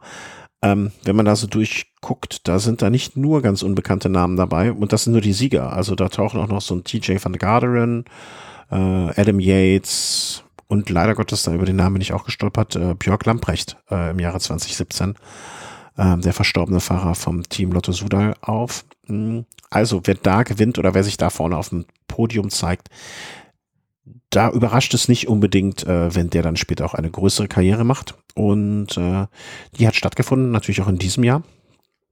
Und äh, da gibt's aus deutscher Sicht zumindestens äh, das, die sehr erfreuliche Nachricht, dass ein deutscher Fünfter geworden ist. Mit Georg Zimmermann äh, vom Tirol KTM Cycling Team. Ja, wir hatten ja in der letzten Sendung schon darüber berichtet, dass er im nächsten Jahr einen Vertrag bei CCC bekommt und dann in der World Tour fährt und sozusagen jetzt schon als Stagiaire unterwegs ist. Und ja, fährt momentan also offiziell noch bei Team Tirol unter Vertrag und ist ein riesiges Talent, also 21 Jahre erst alt. Und ähm, bei der Rundfahrt so weit vorne rumzufahren, das äh, ist sehr, sehr vielversprechend auf jeden mhm. Fall. Und ähm, ich glaube, der letzte Deutsche, der so weit vorne gelandet ist äh, oder war, war Emanuel Buchmann. Mm, muss ich dich korrigieren, wenn ich äh, mir das gerade richtig angeguckt habe, aber ich kann mich auch täuschen. Wann war denn Emanuel Buchmann da vorne? Äh, ich glaube, es war 2014 oder so. Genau, da war siebter. Ach so, ich hatte jetzt Sergei Fuchs, aus äh, Namen, den man auch nie wieder gehört hat, äh, ist 2009 Dritter geworden. Also Beispiel dafür, dass man nicht unbedingt, es ist nicht ein hundertprozentiger Garant dafür, für eine Großkarriere. Nee, äh, genau, aber das war ja noch vor Buchmann. Ja, okay. Sehe ich ein, aber nichtsdestotrotz, äh, ja, großes Talent, große, äh, große Gratulation. Ähm, und ich denke, dass es auch ein super Transfer für ihn jetzt ist zu CCC, weil das ist so eine Mannschaft, die haben keinen, also keinen Fahrer, auf den sie eine Drei-Wochen-Rundfahrt sieben oder acht Mann abstimmen. Da hat er dann auch mal so Freiheiten, um sich selbst dann als in seinen Rundfahrten Qualitäten zu entwickeln. Ja, und äh, ich bin nach wie vor der Überzeugung, dass gerade so in diesen jungen Aufbaujahren äh, so ein Wechsel ins Ausland ganz gut ist. Ne? Also und hat natürlich auch mit Simon Geschke einen Anlaufpunkt, was deutsche Fahrer da angeht. Ja. ja, ja, also alles gut, äh, alles gut, alles äh, klingt, klingt gut. Ne? Und er ist, ich sehe gerade auch, ähm, wenn man sich sowas in diesem Jahr, äh, internationale Österreich-Rundfahrt ist jetzt kein Riesending, aber dort äh, das Bergtrikot zu gewinnen, da muss man ja schon ein paar Berge hochfahren wahrscheinlich, ohne, sie, ohne es gesehen zu haben. Ich kann mir nicht vorstellen, dass du das Bergtrikot in Österreich gewinnst, ohne Berge fahren zu können. Äh, insofern alles gut und alles schön. Also erscheint, erscheint uns ein, ähm, ein äh, hoffnungs, hoffnungsfroh. Ich finde, man kann grundsätzlich hoffnungsfroher in die Zukunft gucken als vor vielen Jahren noch. So ja, und was auffällt, so in den letzten Jahren äh, gibt es doch recht viele deutsche Talente, die in Sachen Rundfahrten auf sich aufmerksam machen, weil früher haben wir mal gesagt, äh, so vor fünf oder zehn Jahren, Deutschland ist eine reine Sprinter-Nation und Zeitfahrer-Nation, aber jetzt ist äh, so gerade der Trend in die andere Richtung. Ja, da, da muss vielleicht nochmal das ein oder andere Ergebnis auch kommen. Ne? Das meine ich jetzt gar nicht so heraus, also um, um diese Aussage tätigen zu können, finde ich. Ne? Also ja, bin ich eigentlich bei dir. Aber wenn du mal guckst, Emanuel Buchmann, Lennart Kemner, jetzt Georg Zimmermann, das sind ja alles Leute, die äh, in Richtung Rundfahrten erschielen. Hm, ja, aber da müssen die, und das meine ich jetzt gar nicht so fordernd, im Sinne von, das will ich von denen, weil wenn es nicht passiert, ist auch nicht schlimm. Aber da müsste einer von denen auch mal so, eine, so einen Podiumsplatz irgendwie mal ab, abräumen. Der Buchmann hat den haarscharf verpasst bei der Tour. Ja, haarscharf verpasst, ne? Weißt du, haarscharf verpasst, knapp daneben. Nee, ähm, ich, nee, ich weiß, was du meinst und das stimmt ja auch, ne? aber ich fände es auch schön, wenn das, wenn sich das dann mal bestätigen würde, irgendwann, äh, ohne das zu fordern, ne? also wenn die, wenn niemand von denen jemals eine Top, Top 3 Platzierung fährt, ist ja auch super. Also ich finde das äh, mindestens genauso gut, weil dann brauche ich mir nicht wieder Sorgen machen um irgendwie andere Dinge. Ne? Aber dass man einfach so, mh, hm, ich finde einfach schön, dass offensichtlich es noch deutsche Talente gibt und dass diese Talente offensichtlich auch ihren Weg gehen. Ich glaube, das ist für mich das fast noch Wichtigere. Ob das, äh, was die jetzt machen, ne, ob das ein Rundfahrer, ein Klassiker oder ein Sprinter ist. Ich finde einfach schön, dass deutschen Fahrern die Möglichkeit gegeben wird durch das Umfeld und durch die Bedingungen hier bei uns. Ja, das und nur mal, also so am Rande noch erwähnt, das nächste deutsche Top-Talent steht mit Marco Brenner, der gerade mal 16 Jahre alt ist. Ja, in den Startlöchern, der momentan da in diesen Unterjuniorenklassen ziemlich auftrumpft. Marco Brenner, 27. August 2002. Oh, hat morgen Geburtstag. Glückwunsch, wird morgen 17. Ähm, okay. Ja, aber es beeindruckend, dass der da bei der Juniorenrundfahrt der Österreich, also Oberösterreich Juniorenrundfahrt, wir das dann auch, hat er auch schon gewonnen jetzt und äh, ja, auch sonst sehr, sehr stark unterwegs. Also Tour de Pays de Vaux gewinnst du auch nicht so ohne weiteres. Ja, ja. Ja. Nie was von gehört. Ich wusste gar nicht, dass so junge Menschen da schon internationale so Dinger fahren. Der fährt ja schon Junioren sozusagen. Ja, ja, aber ich, weißt du, ich habe gerade eben meine vierjährige Tochter ins Bett gebracht und die ist nur zwölf Jahre davon entfernt. Wenn ich mir vorstelle, wenn ich mir vorstelle, dass die in zwölf Jahren irgendwelche Rennen international fährt, dann soll die mal schön ihre Füße hier unter meinen Tisch setzen. nee, nee, also äh, äh, grundsätzlich super natürlich. Ich, ich, ich hatte nur ganz ehrlich, so weit unten im Jugendbereich verfolge ich das nicht. Ähm, und ich, ich bin immer bei so sehr jungen Talenten, ähm, ich will nicht sagen skeptisch, aber wer weiß, was da noch kommt. Ne? Also da kann einfach mal einer der Freunde ordentlich Crack ran, ran, ranbringen, ne? dann ist vielleicht schon Logisch, aus. da ist die Entwicklung immer schwierig abzusehen bei so, so jungen Fahrern noch, aber ja, so ist Potenzial ist auf jeden Fall sehr viel da. Ja, ja, also lieber, also mir ist auch lieber, dass so jemand da ist, als wenn er nicht da ist, ne? Aber ähm, ich, ich habe lieber vier bis fünf solche Fahrer, die uns, äh, die uns da vielleicht ins Haus stehen, als wenn man äh, da niemanden hätte. Und ja, stimmt schon. Ähm, klick mich hier, der sieht ja auch teilweise noch so jung aus. Fährt auch Cross, sehe ich gerade, also auch ein bisschen ähm, breiter aufgestellt. Obwohl das Wort breiter aufgestellt bei einem Typen, den man von 100 Watt Birne zum äh, Röntgen stellen darf, ist auch stellen kann, ist auch falsch. Aber naja. Ähm, ja. Ja, und äh, übrigens äh, auch aus Ansbach. Also das ist auch eine so eine Talentschmiede. Also Manuel Porzner beispielsweise, der auch da herkam. Also die machen da ganz hervorragende Nachwuchsarbeit. Ja, da wird sich vielleicht der ein oder andere Fahrer aus, äh, aus der, der auch in der Jugendarbeit tätig ist, äh, hoffentlich wird man sich darüber freuen. Äh, nicht Fahrer, Hörer meinte ich, Entschuldigung. Sind wir gespannt, sind wir gespannt. Ähm, sind wir jetzt zu den ganz Jungen abgedriftet? Dann sollten wir vielleicht auch nochmal zu den, äh, zu den älteren Säcken kommen in unserer Rubrik Sonstiges äh, haben wir noch ein paar Sachen zu vermelden. Ich finde, wir sollten mit der wichtigsten Meldung anfangen, äh, oder was heißt mit der wichtigsten, aber der, die jetzt, glaube ich, am meisten Aufsehen erregt hat in den letzten Tagen oder die am meisten auch in der Breite rezipiert wird von äh, anderen Medien. Marcel Kittel hängt das Rad an den Nagel oder wie sagt man das Trikot an den Nagel, stellt das Rad in die Ecke, wie auch immer. Boah, was sagen wir dazu? Ich, ja, eine, mut, eine mutige Entscheidung und sicherlich auch, ja, wie soll man sagen, vielleicht auch die richtige Entscheidung, weil er hätte, na klar, mit dem Palmares mit Sicherheit nochmal einen ordentlich dotierten Vertrag unterschreiben können bei einem großen Team und ordentlich da, ja, absahnen können, sage ich jetzt mal. Ähm, aber ob er dann nochmal das sportliche Niveau gehabt hätte, ist die Frage. Und zumal ganz wichtig ist ja auch die Motivation und die hat ihm jetzt offenbar gefehlt. Ich möchte an einem Punkt dir wirklich zu 100, äh, wir, wir, sind ja oft ein bisschen anderer Meinung oder, oder ne, sehen Sachen anders, was ja auch gar nicht schlimm ist. Also dafür sprechen wir ja auch miteinander.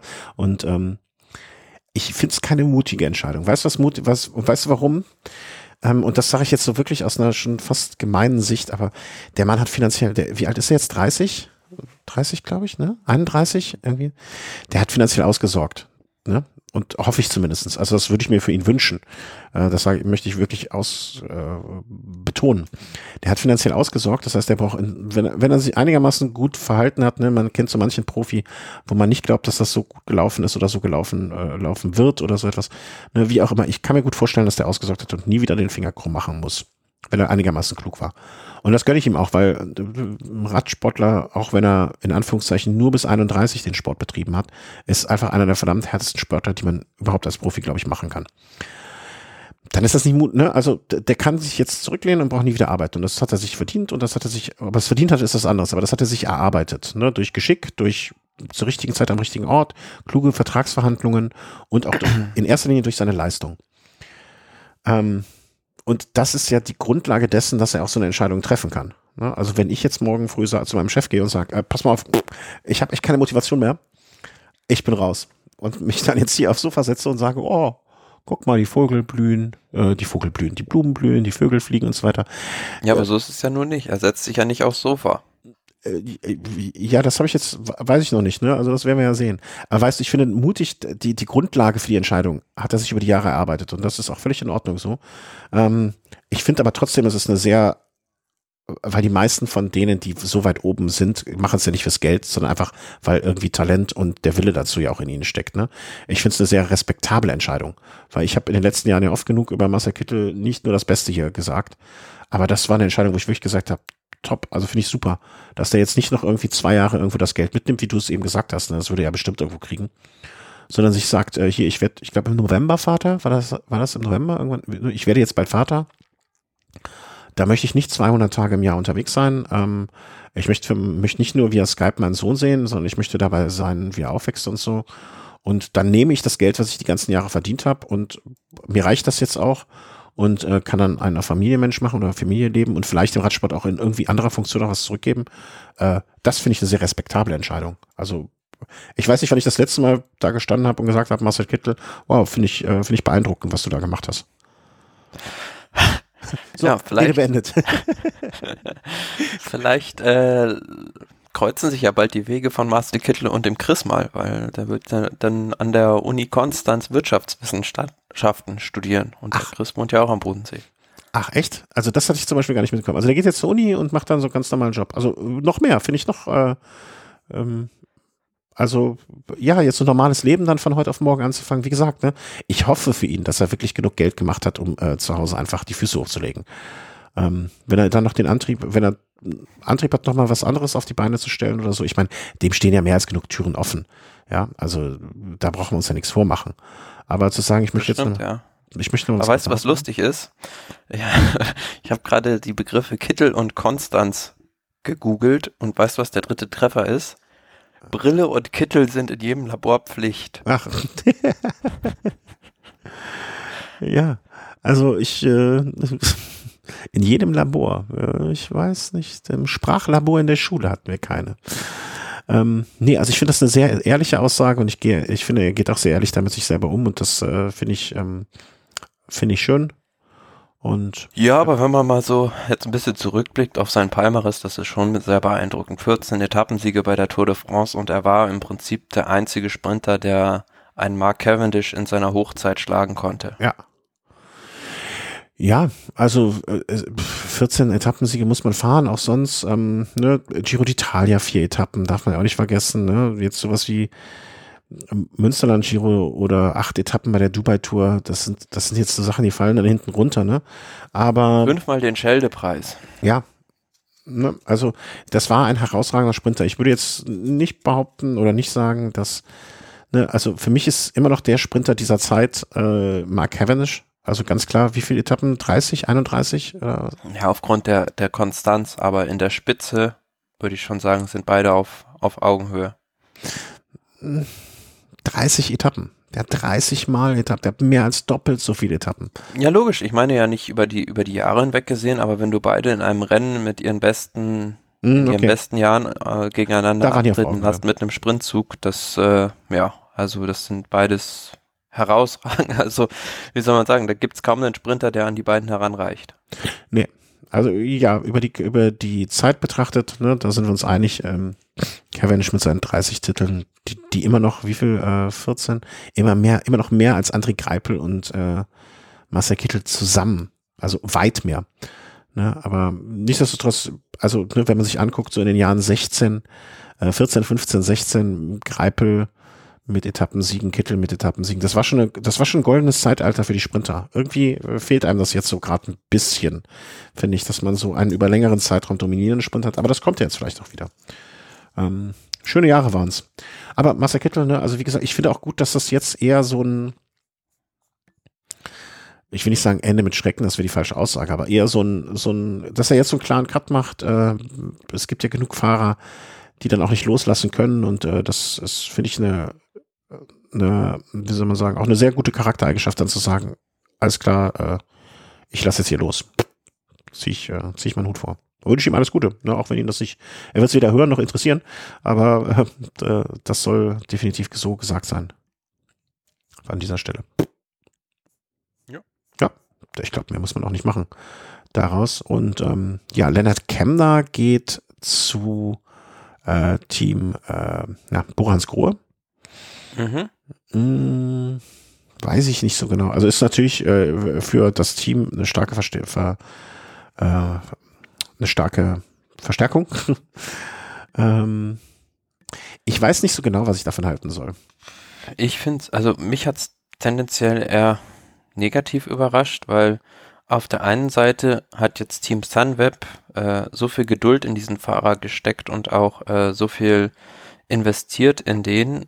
Ich weiß nicht, ob es da nicht möglich gewesen wäre, den zu halten. Und zum anderen hat ihm das, denke ich, sehr gut getan, bei der Mannschaft zu fahren und bei Bora Hans Grohe, die für mich tendenziell eher ja, einen zu aufgeblähten Kader schon haben. Also gut, die geben jetzt Formulo ab, aber auch für die Rundfahrten sind ja ja, Emanuel Buchmann steht ihm da in Sachen deutsche, deutsche Fahrer bei den Rundfahrten vor der Sonne. Ja, weiß ich nicht, ob, ob Leonard Kemner dann zwingend in den nächsten Jahren bei der Tour de France dann irgendwie ins Rampenlicht fahren will, weil ja, steht da so ein bisschen im, im Schatten von Emanuel Buchmann. Hm, bin ich völlig bei dir. Ähm, also ich glaube nicht, dass das jetzt irgendwie so das neue Jan Ulrich, äh, wie hieß der andere nochmal? Ich komme gerade nicht auf Namen. Äh, ja, der andere deutsche Fahrer, der unscheinbarere Jan Ulrich und die zusammengefahren sind immer. Andreas Klöden. Klöden, genau, Klödi. Äh, ich glaube nicht, dass das das neue Duo Ulrich Klöden wird. Ähm, kann ich mir irgendwie nicht vorstellen. Ich finde auch, dass mit dieser, du hast es jetzt ein bisschen höflicher und äh, charmanter umschrieben, äh, ne, wie viel man da bei Team Sunweb an Geduld, Zeit und auch, muss man ja auch sagen, ne, am Endeffekt auch in Geld ähm, mit investiert hat und ihm die, den Druck genommen hat und ihm alle Zeit der Welt gegeben hat und so. Ich finde, undankbar ist jetzt zu hart. Aber zumindestens finde ich, dass man da vielleicht auch eine Chance seitens des Fahrers verpasst hat, ähm, irgendwie das wertzuschätzen. Ja, und zumal bei Sunweb gäbe es ja im nächsten Jahr wo Tom Dumoulin nicht mehr da ist, äh, eine vakante Rundfahrtenkapitänsrolle, mhm. in die man so langsam auch hineinwachsen könnte. Und bei Bora Hans Grohe, wie gesagt, ist die schon besetzt und ja, da sehe ich jetzt nicht so, also ich bin da eher ein bisschen skeptisch, dass es ein Schritt rückwärts gewesen sein könnte jetzt. Ja, und man hat ja auch dann andere deutsche Fahrer noch geholt für 2020, die dazugekommen sind, ne? Also, dass man da jetzt vielleicht so ein bisschen, ich will jetzt nicht von der deutschen Fraktion sprechen, ne? aber man, man hat da ja schon, ne? Jascha Sütterlin wäre bestimmt auch ein, ich will nicht sagen, guter älterer Part für ihn, der ihn da auch bei äh, Rennen unterstützen kann. Aber ähm, da sind ja jetzt schon ein paar bei, wo man sagen könnte, ey, das könnten, das könnten so Leute sein, an denen man sich auch äh, orientieren kann. Ne, Rico Denz mit seiner, äh, Nico Denz, Rico Denz sag ich schon, äh, Nico Denz mit seiner Auslandserfahrung, Jascha Sütterlin. Ich glaube, das, das, das kann echt gutes Team werden, auch von jungen Fahrern. Und wie, genau wie du sagst, äh, oder Michael Matthews ja auch als alter Fahrer, der da so ein paar Leute an die Hand nehmen kann. Ich glaube, das wäre ein sehr, sehr gutes Team für einen jungen Fahrer gewesen, äh, für seine Entwicklung. Und das dann noch in dem Umfeld, was ihn da dieses Jahr da ähm, ja so unterstützt hat. Ne? Also auf der anderen Seite muss man natürlich auch sagen, bei Bora Hans Grohe darf man dann gespannt sein, wer ihn da unter seine Fittiche nimmt. Aber was beispielsweise dieser Dan Lorang, der der Trainer von Emanuel Buchmann und Sam Bennett beispielsweise aus diesen beiden Fahrern gemacht hat, das ist das ist äh, herausragend und äh, wenn der dasselbe mit äh, Leonard Kemner machen könnte, also den so entwickeln könnte, das wäre schon, schon das Zielführende, wo man hin will. Mhm, ja, gut, aber der kann, also ich hoffe, der kocht auch nur mit Wasser, ne? Also das, ich, ich, ich weiß nicht, wie, wie viel Einfluss da noch an, also die Trainingslehre und da wie, wie viel mehr man da aus was rauskitzeln kann. Ne, vielleicht braucht er jetzt auch einen Mannschaftswechsel, kann ich mir eigentlich nicht so wirklich vorstellen, nach, nachdem wie er da behandelt wurde, aber ähm, ich finde es eine eigentlich unglückliche Entscheidung, muss ich gestehen. Klar, klar ist nur, dass Bora irgendwie den Kader, Kader ein bisschen verdünnen, ausdünnen muss. Also A, mit diesen drei Sprintern geht es nicht gut. Also Sam Bennett wird, denke ich, im nächsten Jahr nicht mehr bei der Mannschaft fahren, weil äh, Ackermann und Sagan die Leute sind, auf die man, die man da setzen wird. Aber er hat auch jetzt noch kein neues Team bekannt gegeben, was auch so ein bisschen merkwürdig ist, weil ist super erfolgreich, aber findet kein neues Team. Und äh, langfristig muss man sich natürlich über, überlegen, ähm, setzt man auf Peter Sagan oder auf Pascal Ackermann und wie vereint man das mit den Klassementsfahrern, die man dann mhm. hat bei der Tour de France beispielsweise. Ja, das äh, sind so, also da, die, die haben es nicht einfach mit diesen, äh, mit dem Kader. und klar, machen wir uns nichts vor, Peter Sagan ist immer noch der, der am meisten Geld frisst. Ich glaube, der ernährt sich aber auch sonst gesund.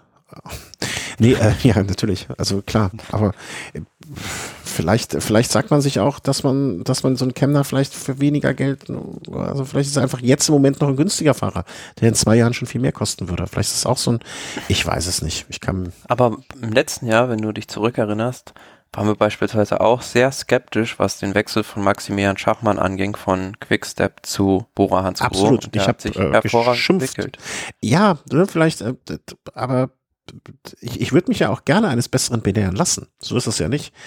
Aber wir können auch nicht, wir, wir wissen auch nicht, was passiert wäre, ähm, äh, wenn Emanuel Buchmann mal Quickstep geblieben wäre. Ja, also äh, Schachmann. äh, Schachmann, meine ich, Entschuldigung. Wir wissen es nicht. Also ich, ich bin gespannt. Also ich wünsche dem Fahrer äh, ne, nur alles Beste, auf jeden Fall. Ähm, ob das die beste Entscheidung war, wird sich die Zeit sagen. Also ich denke mal, wir werden nächstes Jahr vielleicht bei der Vuelta ähm, äh, vielleicht dann auch einen Kemner sehen. Ne? Also ich glaube nicht, dass der nächstes Jahr unbedingt als Kapitän bei der Tour antreten wird, aber vielleicht ist Vielleicht ja auch beim Giro. Hm? Vielleicht ja auch beim Giro. Oder beim kommt, Giro. Ich, kommt auf den Kurs an. ich tippe auf die Vuelta nächstes Jahr. Einfach, einfach so. Äh, also Vielleicht ne, bauen sie auch bei, bei der Tour de France überraschenderweise 260 Kilometer Zeitfahren an. ja, Ein, dann wäre es natürlich was für ihn. halten wir beide für wahrscheinlich nein. Ähm, also wie gesagt, das klingt jetzt so negativ, ne, als wenn wir das doof finden. Ähm, so, So ist es nun nicht, aber wir sind skeptisch. ja, und ein bisschen doof. Äh, aber das heißt nicht, dass wir dem Fahrer irgendwas Schlechtes wünschen. Also der soll uns schon, äh, meinetwegen soll er schon Erfolg haben da. So ist ja auch nicht. Ähm, apropos Erfolg haben dort. Äh, Lotte Sudal mit äh, Degenkolb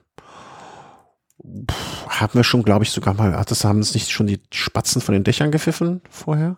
Das Gerücht war da, Ja. aber jetzt ist es dann offiziell geworden. Hm, ja, also John Degenkolb hat jetzt nochmal einen guten Vertrag bekommen. Könnte sein letzter sein, weil die, also die Formkurve oder die Tendenz geht bei ihm leider so ein bisschen nach unten. Jetzt auch bei der Spanien-Rundfahrt ist er eher tendenziell in den Sprints der zweite Mann hinter äh, Edward Toyns.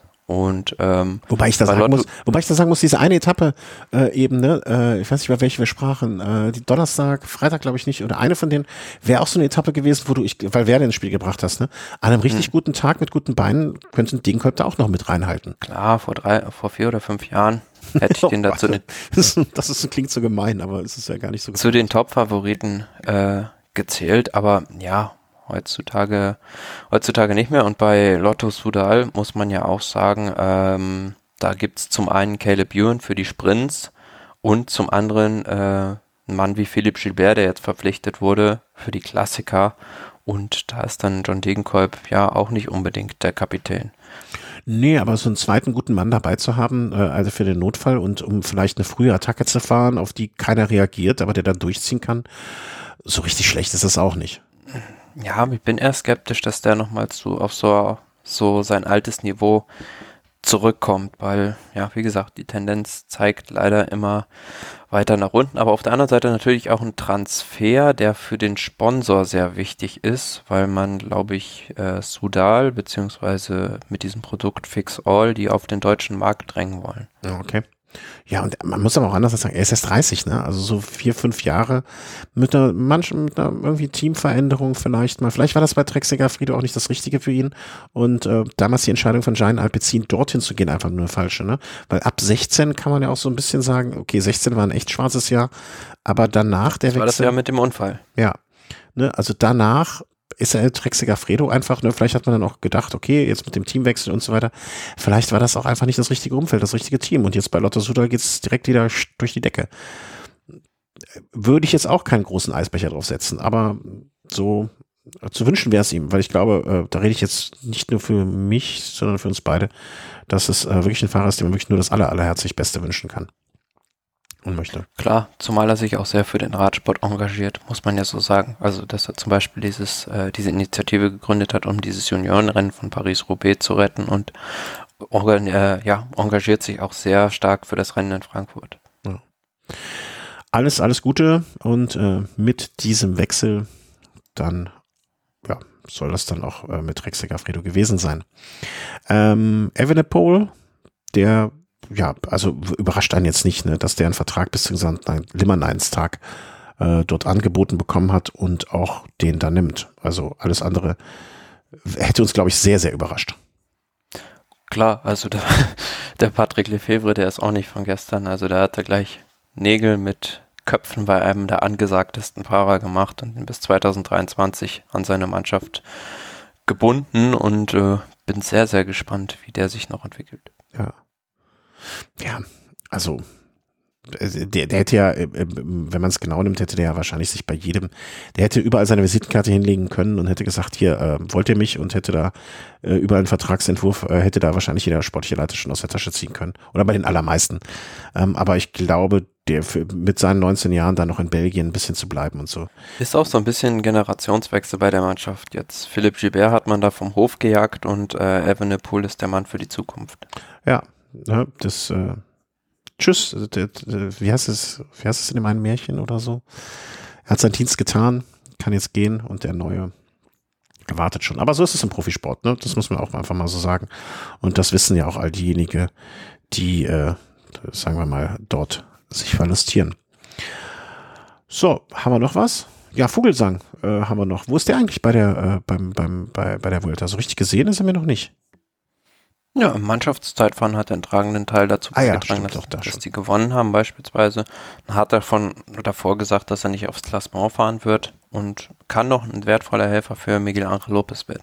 Ja, ja, also wenn es ins Hochgebirge geht, wäre ich glaube, denn ähm, wenn der sich noch ein bisschen ausruhen kann, ähm, also wenn, wenn der mit seinen Kräften hausieren kann, ist Jakob Vogelsang äh, immer ein großer Helfer. Ne? Also ist jetzt äh, ist wegen Sturz, glaube ich, bei der Tour rausgeflogen, ne? Rausgegangen.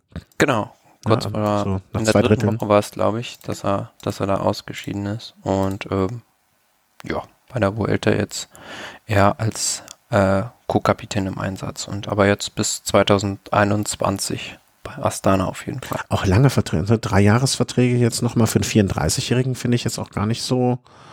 Also äh, er hat über die Jahre Ne, also schon äh, immer konsequent abgeliefert. Zwar nie richtig, nie richtig als Siegfahrer, aber immer ein sehr, sehr guter Helfer. Ja, aber wenn du siehst, in diesem Jahr Lüttich, Bastogne, Lüttich gewonnen, das ist schon, ja. also was, womit du ja. dir einen langfristigen Vertrag verdienst. Ja, aber ich meine, ne, er hat ja eh schon über die Jahre verteilt. Also der bringt immer konsequent und äh, immer durch, also ich sage nicht durchschnittlich, aber so konsequent seine, seine Leistung und das nicht nicht so mal hier ein Jahr, wo er besonders gut ist oder da war er besonders schlecht, sondern eigentlich irgendwann so die ganze Zeit durch, ne? Und der ist jetzt seit 2013 auch schon bei Astana, also ein Urgestein da bei dem Team, sag ich mal.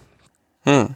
Ähm, der hat da auch schon einiges kommen und sehen. Nun, wie man ja oft auch sagt, dass manche Fahrer den vielleicht auch mal, äh, wenn du dir das Bild mal anguckst von 2013 von ihm bei, äh, bei, bei der Astana Übersicht, ne, ähm, also da, da, hat er einige kommen und gehen sehen auch. Äh, ne? Vincenzo Nibali war damals noch da. Äh, wen haben wir noch hier? Gasparotto. Und da war auch schon. Naja, also äh, Gratulation. Äh, ich bin, glaube, dass das ein Fahrer ist, den man sich. Da waren Nibali und Aru ja zusammen in dem Team. Mhm. Das war eine richtig, also super Mannschaft. Ja. Äh, also ich glaube, ein Fahrer, den man sich immer freuen kann, äh, wenn man den in seinem Team hat und der ständig Leistung bringt. Gratulation dazu. Ja, und das, äh, da sind wir durch, oder? Haben wir eigentlich alles gesagt? Nächsten Tage. Äh, ja, wir haben noch ja. zwei, drei andere Meldungen. Ach, habe ich die übersehen? Wo sind die? Weiter unten in Ach, unserem Planungsmoment. Ja. Ach, da, da ist ja zweimal Sonstiges. Ach, Transfer und Sonstiges. Deswegen, ah, okay, das, das habe ich ja gar nicht gesehen. Ja, da musst du mir erzählen. Da weiß ich jetzt nichts. Deswegen habe ich Kittel hört auf ja auch schon oben bei Transfer. Deswegen ist ja alles falsch. Okay, ich habe eben auch den Punkt in den, ach Mann, Mann, Mann, Mann, Mann. Ja, also äh, macht ja nichts. Wir ändern äh, die Kapitelmarke jetzt nicht. Wir machen jetzt Kapitelmarke Sonstiges Nummer zwei. Gut, dann erzähl mir mal, was ich da übersehen habe. Ja, also äh, beispielsweise haben wir noch die Meldung, äh, das Nachwuchsteam oder das Farmteam von Bradley Wiggins macht seine Türe dicht. Und äh, ja, dieses Team Wiggins, das ursprünglich zum Zweck der Olympia-Vorbereitung 2016 von Bradley Wiggins diente, ähm, hat dann doch länger Bestand gehabt, als man so dachte und hat so Fahrer wie beispielsweise James Knox oder Chris Lawless zutage gefördert und denen maßgeblich geholfen, aber ja, jetzt ist der Schluss und ähm, ja, Wiggins, der, der feiert sich dafür, was die erreicht haben. Ja, er hat jetzt wahrscheinlich auch auf Eurosport am Motorrad äh, sitzend äh, zu viel zu tun oder zum Tätowierer zu gehen. Ähm, ich glaube, der ist sehr, sehr untriebig und äh, ich, ich weiß nicht, irgendwie so seit, seitdem er vom Rad gestiegen ist, so mehr Sympathien gewinnt er bei mir nicht. Ich fand ihn ja als Fahrer immer so ein bisschen, naja, so ein eigener Typ und so. Das war, fand ich eigentlich ein bisschen äh, mal so abseits dessen ganz interessant. Aber irgendwie seit er nicht mehr da ist und äh, seine, seine Reportagen da auf dem Rad, äh, auf dem Moped, äh, finde ich das auch nicht so überragend. Ähm, weiß ich nicht so recht, was ich davon halte. Was findest du? Also. Mm, ja, gut, aber zumindest hat er für sich was Erfüllendes gefunden. Das ist ja das, das Wichtigste. Ja, das stimmt. Das stimmt auch. Ähm, da hast du recht. Ja, so, soll er ruhig machen. Ne? Also, äh, mir schadet er nicht und äh, das soll er ruhig machen. Also manchmal freue ich mich, wenn ich ihn sehe, manchmal finde ich ihn auch ein bisschen komisch, so eigenartig, ein bisschen sehr von sich eingenommen. Ähm, muss man mal gucken. Aber das Team ist dicht, es hat seine Aufgabe erfüllt und ist noch länger gelaufen. Äh, deswegen alles gut. Äh, kommen jetzt noch Sachen, also du hast schon die ersten Gerüchte zum Giro 2020. Ja, da kristallisiert sich jetzt die Strecke immer mehr und mehr heraus, beziehungsweise die Eckpfeiler dieser Strecke. Ähm, so, ja, wenn ich es mal jetzt grob überfliege, also es geht ja in Budapest los und dann fährt man, was eigentlich schon so feststeht, äh, nach Sizilien und da gibt es jetzt das Gerücht, dass beispielsweise es ein Bergzeitfahren auf den Ätna geben soll, bis auf 2850 Meter Höhe. Und ähm, ja, dann gibt es noch um diverse Bergetappen Gerüchte, beispielsweise jetzt ist gerade neu aufgekommen, dass man mal wieder eine Bergankunft am Fedaya Pass unterhalb des Marmolada Gletschers plant, was, ähm, also viele Hobbysportler werden diesen Berg aus den Dolomiten kennen, was schwierig ist, aber auch sehr, sehr schön zu fahren ist. Und die letzten, also so acht Kilometer mit zehn Prozent im Schnitt, das ist eine super, super schöne Berg, Bergankunft und würde sich wunderbar als so Dolomitenklassiker kombinieren lassen. Und dann, ähm, ja, gibt's noch diverse andere Gerüchte, beispielsweise, dass, äh, ja, der viel umwobene Monte Crostis auch Teil einer Bergetappe sein könnte. Das ist der Berg, der damals 2011 gestrichen wurde, weil ja, da viele Fahrer Angst vor der Abfahrt hatten. Ja, wo diese Sicherheitsnetze noch eingeführt werden sollten, ne? War das die Geschichte? Genau, ja. Mhm. Und äh, ja, ich war da auch selbst dann lang gefahren und äh, ja, ist aber ein sehr schöner Anstieg zum Fahren. Und dann in der letzten Woche wird spekuliert mit ähm, beispielsweise dem Colle delle Finestre und ähm, ja, der soll dann aber nicht nicht Ziel sein sozusagen oder mhm. das Ziel soll dann nicht in äh, Sestriere sein, wie so oft danach, sondern man soll dann ähm, Gerüchten zufolge noch einen weiteren Berg fahren. Freiteva heißt der und das ist auch nochmal ein richtig schwerer, schwieriger Anstieg von Sestriere aus hoch und ja, also da darf man jetzt gespannt sein, was sich davon alles bewahrheitet. Ich bin ja immer so ein bisschen auch, äh, mutet den Jungs nicht zu viel zu. Also man kann ne, also am Ende des Tages machen die Fahrer die Tour, den Giro oder die Vuelta aus und äh, wie schwer es wird. Ne, auch, man hat es ja auch jetzt wieder gesehen. Also es können sehr einfach aussehende Etappen wie die am vergangenen Sonntag sehr animiert sein und sehr viel Freude machen. Und äh, drei Tage hintereinander Etappen mit jeweils 7000 Höhenmetern ähm, werden dann auch einfach dementsprechend anders gefahren. Ähm, ja, wobei man hier jetzt sagen muss, das wäre natürlich sehr schön verteilt. Am Anfang der Rundfahrt ja, den Ätna, dann eine schwere Dolomiten-Etappe in der zweiten Woche und in der dritten Woche dann noch so diese Finestre-Etappe vielleicht. Mhm. Genau darauf wollte ich hinaus. Ich wollte sagen, man sollte bei sowas äh, jede einzelne dieser diese Etappen, die du jetzt aufgezählt hast, äh, dem in, äh, also in dem Maße, in dem ich dem jetzt folgen konnte, ähm, ist natürlich fantastisch äh, gar keine Frage. Ähm, die Frage ist nur, dass wie und ob man diese Ausgewogenheit ähm, da finden kann und finden, finden wird und finden soll und äh, ähm, ja, das meine ich nur. Ne? Also dass man, äh, dass man nicht nur dieses schneller, höher, weiter äh, nicht nicht unendlich aufdrehen kann. Das meine ich, äh, das meine ich einfach nur so. Ja, aber ansonsten hoffe ich, äh, das, das klingt für mich alles sehr, sehr gut. Ich hatte das auch komplett, ehrlich gesagt, vergessen, dass man in Ungarn auf der Kettengasse fängt, anfängt. Ich glaube, ich hatte es aufgrund der Situation un, insgesamt in Ungarn, äh, der politischen, vielleicht verdrängt erfolgreich, aber naja, warten wir mal ab, äh, was sich da abspielen wird. Ähm, ansonsten ist Ungarn ein sehr, sehr schönes Land, was ich schon mehrmals besuchen durfte und sehr glücklich dort war. Habe ich jetzt doch noch was in unserem Dokument vergessen? Nee, ne? Da kommt nicht noch mal was. nee, das war's. Das war's. Aber das äh, ist auch gut so. Weil ich finde. Äh, hm? Le fini. Sehr fini. Gut, wir haben noch nicht besprochen, wann wir das nächste Mal aufnehmen. Das werden wir jetzt gleich abseits des Mikrofons machen. Ähm, ja, es bleibt wie immer äh, der große, große Dank an euch äh, für alles, was ihr uns Gutes tut, für Spenden, für Auphonic-Spenden. Ähm, einfach nur, wenn ihr über Amazon, äh, über unseren Link bei Amazon bestellt. Ähm, vielen herzlichen Dank dafür. Immer äh, Patreon-Unterstützung. Ähm, alles, was ihr macht, fließt immer in diesen Podcast und äh, wir geben da nichts aus für Spaß an der Freude, sondern äh, hier fließt jeder Cent im Prinzip rein und ähm, oder in die Produktion oder was wir damit machen. Und ja, deswegen immer, immer vielen, vielen, vielen, vielen Dank dafür. Äh, von mir, vom Thomas, vom Chris, vom Markus und vom anderen Chris, Tian. Und äh, ja, vielen, vielen Dank. Und habt eine tolle Vuelta und wir freuen uns bald wieder mit, äh, nicht mit uns, sondern dass wir darüber sprechen und ihr vielleicht zuhört. Tschüss. Tschüss.